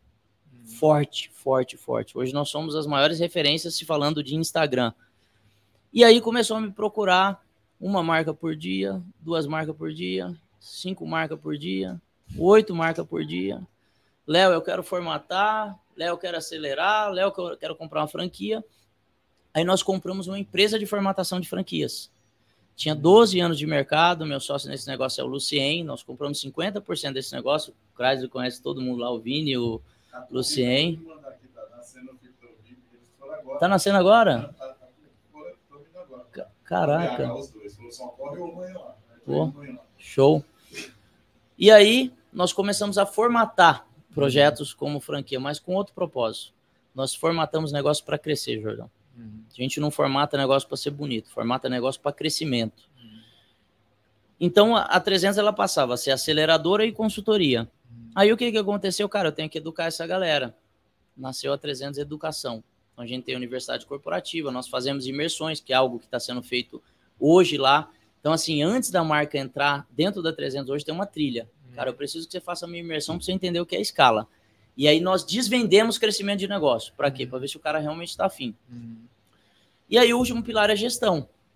Tem marcas, Jordão, que você fala assim, a marca é muito boa, o conceito é muito bom, o empreendedor é muito bom porque ele criou um modelo muito inovador, só que ele tem uma mente muito criativa, uma mente muito de inovação, mas você fala para ele assim, ó, vai dar pau em gestão. Esse cara não vai saber lidar com franqueado. Uhum. Esse cara não vai dar certo na gestão do negócio. Aí o que, que nós fazemos? Nós assumimos a gestão também. Então tem uhum. negócio que nós assumimos aceleração, tem negócio que nós assumimos aceleração e assumimos gestão. Tem empreendedores que a gente só educa, tem uhum. empreendedores que a gente só formata. A nossa é, base é mesmo os empresários que não estão dentro da 300, a gente quer levar para eles a nossa verdade sobre franquia, que não é a verdade absoluta, é a nossa verdade, mas que é a verdade que precisa crescer dentro do franchising e ele é um canal de crescimento. E teu irmão tá junto? Tá junto, tamo junto sempre. na- na- nessa correria, vai para um lado, vai para o outro, né? Muito negócio, mas sempre firme os dois, cara. Quem que tá assistindo deve te procurar? Cara, eu- Na- eu- quem que deve me procurar? É, é, precisa dar 300, sei lá. Cara, para a pessoa que, que é empreendedora e que ela quer entender sobre o mercado de franquia, porque eu venho me posicionando cada vez mais como um especialista em franquia pelo, por todo o ecossistema que nós temos, Jordão. E um especialista de franquia, eu acabo me colocando como um especialista de gestão, um especialista de venda dentro desse meu ecossistema.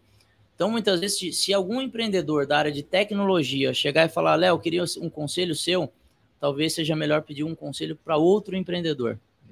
Se for dentro do canal franquia, eu acredito que eu posso ajudar muitas pessoas no que diz respeito a entender melhor sobre o segmento, no que diz respeito a, a, a, a entender como performar e escalar dentro desse canal, a entender como formatar o seu negócio, se o negócio é formatado ou não. E hoje a gente tem um time gigantesco que, cara, sempre, outra base minha, Jordão, e eu gosto de trabalhar com os melhores profissionais do mercado. Então eu sempre vou atrás dessas pessoas e eu faço questão de estar junto, mas não é estar em cima, é estar do lado. Eu gosto. Você você acredita que todo negócio pode ser franquear? É franqueável? Não, não. Não, porque assim, Jordão, semana retrasada, me procurou uma pessoa lá no Seus Clube e ela falou assim: Léo, eu vim aqui, é, saí de Foz do Iguaçu para falar contigo, porque eu quero escalar o meu negócio em franquia. Aí peguei e falei assim: vai lá, me fala qual é o seu negócio hoje. Ela tinha 10 unidades próprias de restaurantes grandes. É, ela faturava anos 70 milhões, é um bom faturamento, é um baita faturamento, com a margem EBIT da X. Peguei e falei assim: ó, deixa eu te contar uma coisa. Dentro desse mesmo canal, para fazer esse resultado que você está fazendo hoje, você ia precisar de ter umas cento e poucas unidades. Então, você tem a opção. É, outro ponto. se eu Cento ne- e poucas unidades para fazer o que ela fazia com 10? É. a, a margem EBITDA dela era alta, era quase 35%. Então, 35% o royalty da franquia, a conta é simples, a- o royalty da franquia é 5%. Você tem 35% de margem, é 1 para 7. Então, se eu montar uma própria, teoricamente eu tenho que montar sete franquias para me fazer o mesmo resultado financeiro, ou parecido. Aí o grande detalhe, né, Jordão? Quando você olha para isso aqui, franquia é um canal altamente escalável. E para escalar dentro do franchising tem algumas métricas. 80% do Brasil procura negócio até 180 mil reais. Se eu tiver com o meu negócio pautado em 700 mil reais, eu estou nichando para um público desse tamanho. O negócio dela era de 700 mil. Falei, olha, você vai ter dificuldade de expandir em franquia. Então, provavelmente, para você bater as 100 unidades, que você abre 10 aqui e você vai ter um resultado parecido, é melhor você ir para a própria. Então, assim, Jordão, não é todo negócio. Tem que avaliar muito bem. Canal de franquia, de franquia é um canal que você tem que saber gerir, gerir ele. É, tem muita gente que entra no meio do caminho, não sabe, não tem liderança, é, não sabe como tratar uma rede, não subentende que aquilo é uma escola. E aí, por um lado, você tem que ter muita gestão de resultado, e por outro, você tem que se colocar no papel de professor, que são dois business diferentes dentro do mesmo business. Então, se você não souber educar e se você não soubesse fazer gestão, a franqueadora não vai funcionar. Tem muito franqueador também, dando esses insights aqui para a galera, que ele de repente tem um negócio que ele gere ali três unidades próprias, ele fala, "Ah, agora eu vou formatar. Quando você sai de três unidades próprias para uma franqueadora, você está mudando de business. Aqui zerou o game para você. Aqui você vai precisar entender outras coisas, outros eh, comportamentos, outras habilidades técnicas, porque não é a mesma coisa que gerir loja própria. Então, é, a gente sempre recomenda. Tem, tem, tem gente que chega, eu queria montar franquia. Eu peguei, falo, cara, o seu modelo, no meu ponto de vista, nas minhas verdades, não vai, você vai ter problema. Show de bola, galera! Show demais, tá Léo- com, a galera. Fran- franquia Castelo, galera. Léo, ó, Franquia aí, Castelo. Léo Franquia Castelo. Léo Franquia Castelo. Quer saber sobre franquia? Quer entender melhor sobre franquia? Franquear seu negócio? Léo Franquia Castelo. Jordão, vendas cura tudo. Jordão Vendas Cura Tudo.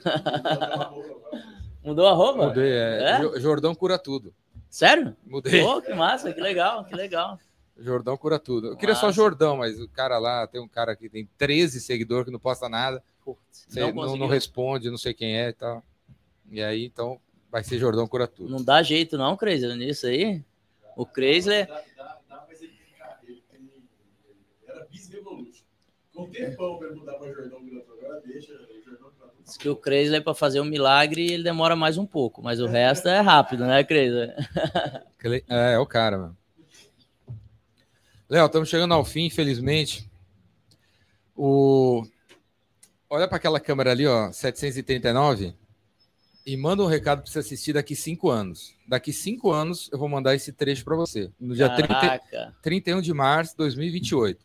É um, é um, é um vídeo do passado para o futuro sobre o presente do passado do futuro que você quer construir. Então, tipo, ô Léo, hoje é dia 31 de março de 2028.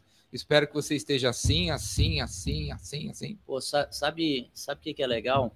A 300 ela faz é, em julho de 2028 é aniversário. E nós colocamos o propósito, Jordão, de se transformar o maior player do franchising do mundo, que são 65 mil unidades até 2028, no dia de, no dia de aniversário da 300. Então vou deixar o recado para mim mesmo ali. É. Senhor Leonardo Castelo, estou aqui agora no podcast do Jordão e te peço que olhe muito para esse vídeo. 30 de 30 de março, Tim, 31 de março de 2028. 31 de março de 2028. Espero que você esteja assistindo isso aqui agora e você está assumindo um compromisso com você mesmo, com seu time, com seus franqueados, com seus sócios, que você vai se tornar o maior player do mundo. Então, espero estar assistindo esse vídeo aqui, comemorando assistindo esse vídeo, tá, Jordão? Com certeza. E eu vou alcançar essa meta, hein? Vai para cima, Leonardo Castelo. Não desiste no meio do caminho. Não deixa ninguém te falar que não vai dar certo, que vai dar certo sim. Show de bola! Boa! Nada é por acaso, né? Massa, irmão. O, galera, o Léo Franquia Castelo Gostei do nome. tem um livro, certo? Legal, tem. Co- Como é que chama o livro? Então, Jordão, eu tenho um livro que chama Sonhe, Acredite e Faça, que é uma tatuagem minha. E a tatuagem, Essa ela, daí? essa aqui. A tatuagem, ela veio antes do livro. Porque, Jordão, eu acredito muito em treinamento e eu sempre converso muito com o meu time. E quando você senta numa posição, eu tô igual você aqui, ó. Você senta com a pessoa aqui. E aí, cara, é, a grande maioria das vezes que alguém não tem resultado, cara, é porque ela tá passando alguma coisa comportamental na vida dela. Algum problema que gera algum comportamento que não traz resultado. Sim. E eu sempre no final, que eu tinha alguém negativo, alguém que a gente tinha que curar através das vendas, eu falava, cara, ou você tá deixando de sonhar, ou você tá deixando de acreditar, mas na grande maioria das vezes a gente tá deixando de fazer o que tem que fazer. Então sonha, acredite e A faça. gente já sabe o que é, que são, sabe, quais são as cara. coisas. né? Na grande maioria das vezes, né, Jordão, a gente sabe muita coisa, mas é na execução que, que faz a diferença do- dos, dos leões e dos meninos. É, acho que quem executa mais, cara, tem uma grande possibilidade de ter mais resultado. Então vamos aproveitar antes, é, mais uma perguntinha, já que você tocou nesse ponto. Como que como que é seu dia? Como é o seu dia? Como é que você toca 100 marcas diferentes assim?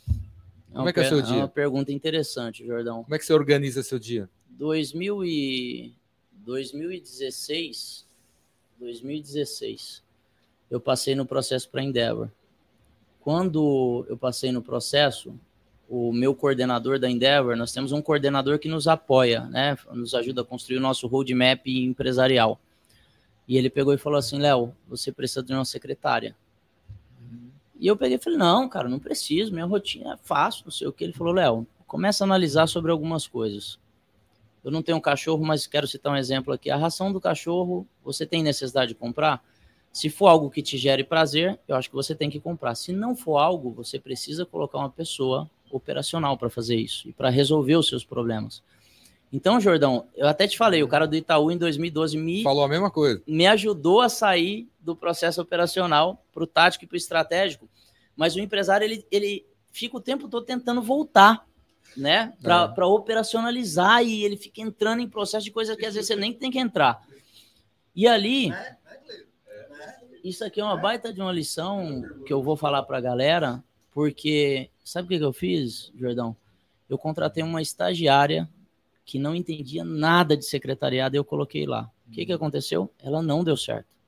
Porque eu não entendia de secretariado e nem ela. Peguei uma outra pessoa de venda, falei, ah, agora eu vou colocar uma secretária vendedora aqui que vai dar certo. Não deu. Jordão, é, hoje eu tenho uma secretária, você conhece a Anne, né? Tem uma secretária executiva. Irmão, ela resolve tudo, tudo para mim. É, fala com a Anne, ela resolve tudo, irmão. E aí, é, mais uma vez o conceito que estar perto de gente boa é muito legal. E aí o que, que eu comecei a fazer, Jordão? Eu comecei a me comprometer de uma forma muito forte e disciplinada uhum. com, deixa eu sair aqui para com a minha agenda. Então tudo que eu tenho que fazer uhum. tá aqui. Cara, é, é a Anne que marca? Ou? A Anne que marca. Hum. Eu até posso marcar, mas quando eu marco, eu marco, por exemplo, amigo, ah, o Jordão me procurou, porra, não vou direcionar para Anne. Não, Jordão. Eu tenho horário, eu não tenho. Tanto que todas as vezes eu te respondi. Mas na maioria das vezes, Jordão, quando não é um amigo meu, ele já recebe uma mensagem automática aqui falando: olha, infelizmente não pode atender, papapá, procura a Anne que ela vai fazer de tudo para dar tudo certo aí. Aí, Jordão, o que, que eu comecei a fazer? Eu comecei a me disciplinar com relação a tudo. Então, se você olhar na minha agenda, amanhã, das 5h45 às 6h45, está escrito treinar. Uhum. Então, eu não tenho opção de não treinar, porque eu assumi um compromisso comigo mesmo. Isso é compromisso. É, não é que eu vou quando eu quero. Não, está compromissado. E aí eu comecei a, a, colocar os mínimos detalhes. Então, hoje eu vou usar um termo aqui. Não é que as pessoas precisam ser assim, mas eu sou um escravo da minha agenda. Cara, eu, eu me sinto muito liberto, eu tenho muita liberdade, porque eu sei exatamente tudo que vai acontecer no meu dia amanhã. Exatamente. É, o, o, cara disciplinado é livre. É livre. O cara indisciplinado é um escravo, cara. Esse que é o termo. Parece que é o contrário, mas não é, velho. Teoricamente parece Pare, que eu usei o é. termo. Eu sou quando escravo da minha é in... agenda para me dar você, liberdade. Quando você é indisciplinado, você é um escravo da, da zona toda aí. E quando você é disciplinado, você é livre. Exato. Cara. Eu me sinto livre também. Eu também tenho agenda e procuro seguir a agenda e eu me sinto livre. Porque é, não é, às, no, a, às seis e meia na academia, não preciso ficar pensando numa outra parada, porque já tem hora para pensar na outra parada, é às três exato, da tarde. Exato. Então minha cabeça está livre na academia. Jordão, e, e, assim, quando você assume compromisso, cara, é, quando eu estava vindo para cá, eu já sabia exatamente que eu ia chegar aqui aproximadamente 6 e 15 porque estava na programação do meu dia. Eu fui fazer a reunião, cara, quando deu, por exemplo, eu não tenho agenda agora depois daqui, eu vou para minha casa. Então eu tô, tô livre, eu sei que eu tô livre. Mas se eu tivesse agenda, eu ia te brifar antes, Jordão, pô, cara, vamos precisar sair no horário é, um, tá. 40 minutinhos, porque depois eu tenho compromisso, cara, e tá tudo certo. Você alinha expectativa antes. E, cara, eu aprendi a ser, eu acho que eu me tornei mais eficiente, sabe, Jordão? E aprendi a colocar nível de energia nas coisas que eram importantes para minha vida. Quer ver um negócio? A Anne, minha secretária, eu criei um critérios de importância das coisas. Critério número um de importância, minha família. Então, assim, falou para ela? Falei para ela. Então, tudo aquilo que, que estiver dentro de um contexto que envolve minha família é o mais importante para mim. Segundo critério, Jordão, venda. Irmão, se eu tiver sexta-feira da semana que vem marcado o podcast contigo e eu tiver uma grande venda para fazer, a Anne ou eu vai ter que te ligar e falar, Jordão, pô, cara, deu um treco aqui, eu tenho uma venda grande para fazer, Jordão. Você consegue arrumar? Se eu não conseguir desmarcar, se você não conseguir desmarcar, eu vou assumir o meu compromisso. Mas a minha prioridade é vender. Ah, quantas vezes a gente conversou para marcar isso aqui? Você, e todas as vezes, vezes eu te quantas, respondi, né? Um, você respondeu cara. todas. Eu tô aqui, eu tô aqui, vou vender não sei o quê, vou aqui vender não sei o quê, foi aqui no projeto não sei do quê. Foi uma, não sei quantas vezes, três, quatro vezes. E, e, dessa vez, olha só como é importante você definir a ordem das prioridades. E eu não, beleza, vai lá, vai fundo. Não desistiu. Eu não vou né? desistir nem a pau. Tem outro cara, tem, tem sabe, outro cara aí, tem outro já... cara que tá achando que eu vou desistir dele. Ô, Jordão, sabe não, não já... vou, não posso hoje. Você que tá bom, tranquilo. Essa parada, velho, que assim, Falei, cara, o Jordão não vai desistir de mim, irmão. Porque. Não foi, Jordão? Não vou desistir, né, Várias vezes, cara, eu falava, pô, Jordão, tô em Joinville, pô, Jordão, tô em palestra. E aí o Jordão continuou e deu certo. Deu certo. Pô. dia do Timão ainda. É, jogo do Cobb. Corinthians, Bicho, Corinthians. Pra, pra mim ter te trocado pelo Corinthians, irmão, você tá importante, viu?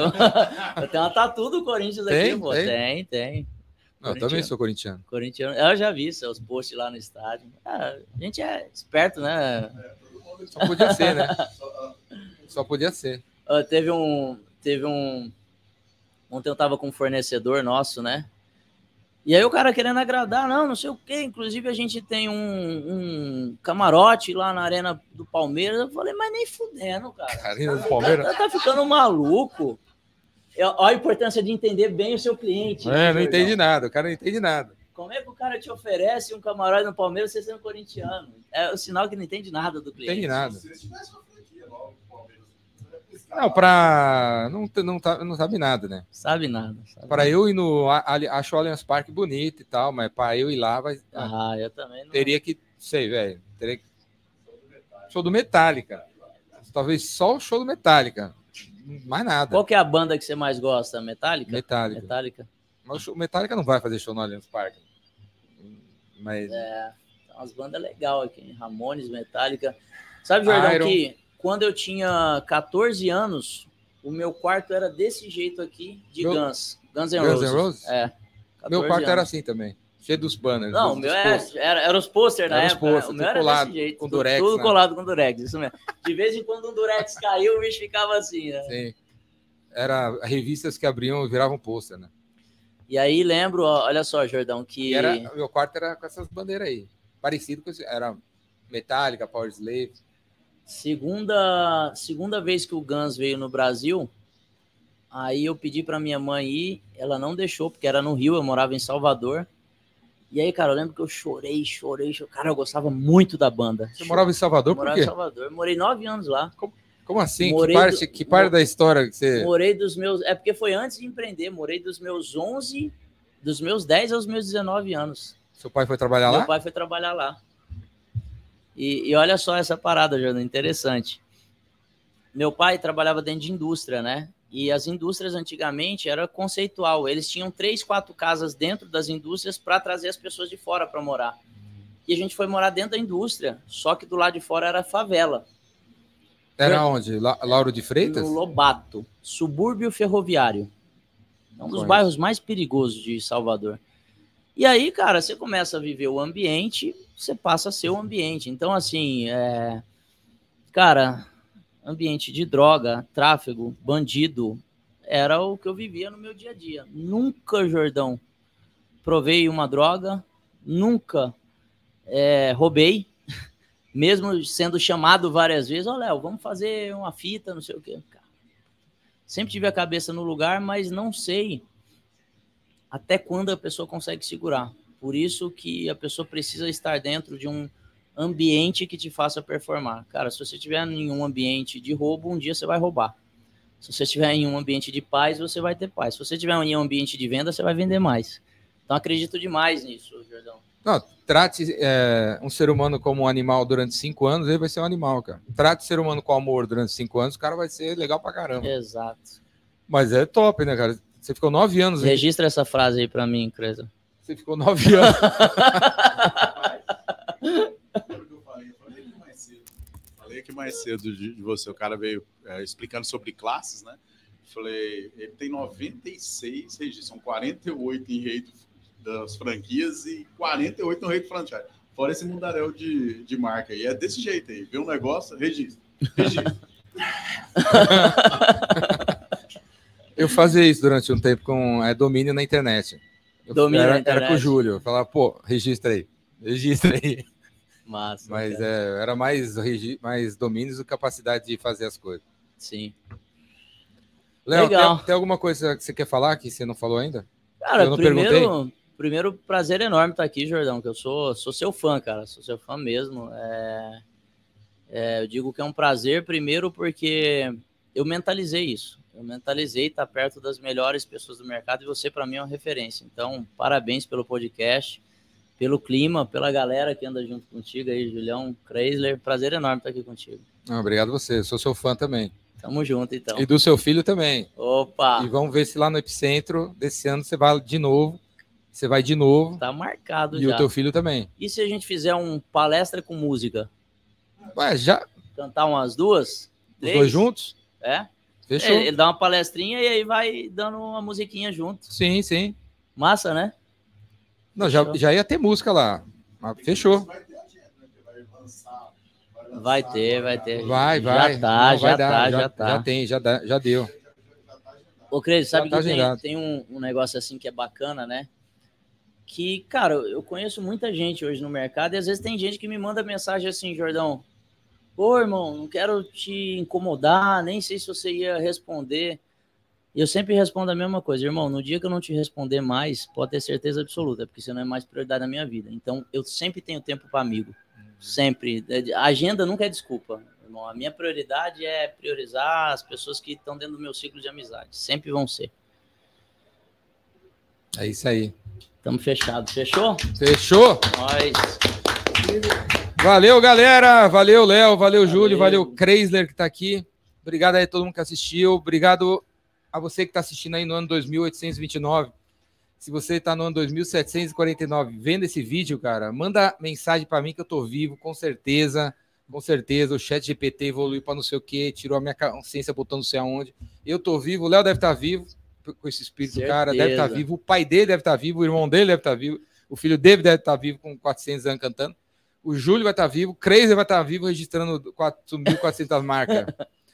Se você tá vendo esse vídeo no ano 2529, pode mandar mensagem. Beleza? Obrigado aí a todos pela audiência e Léo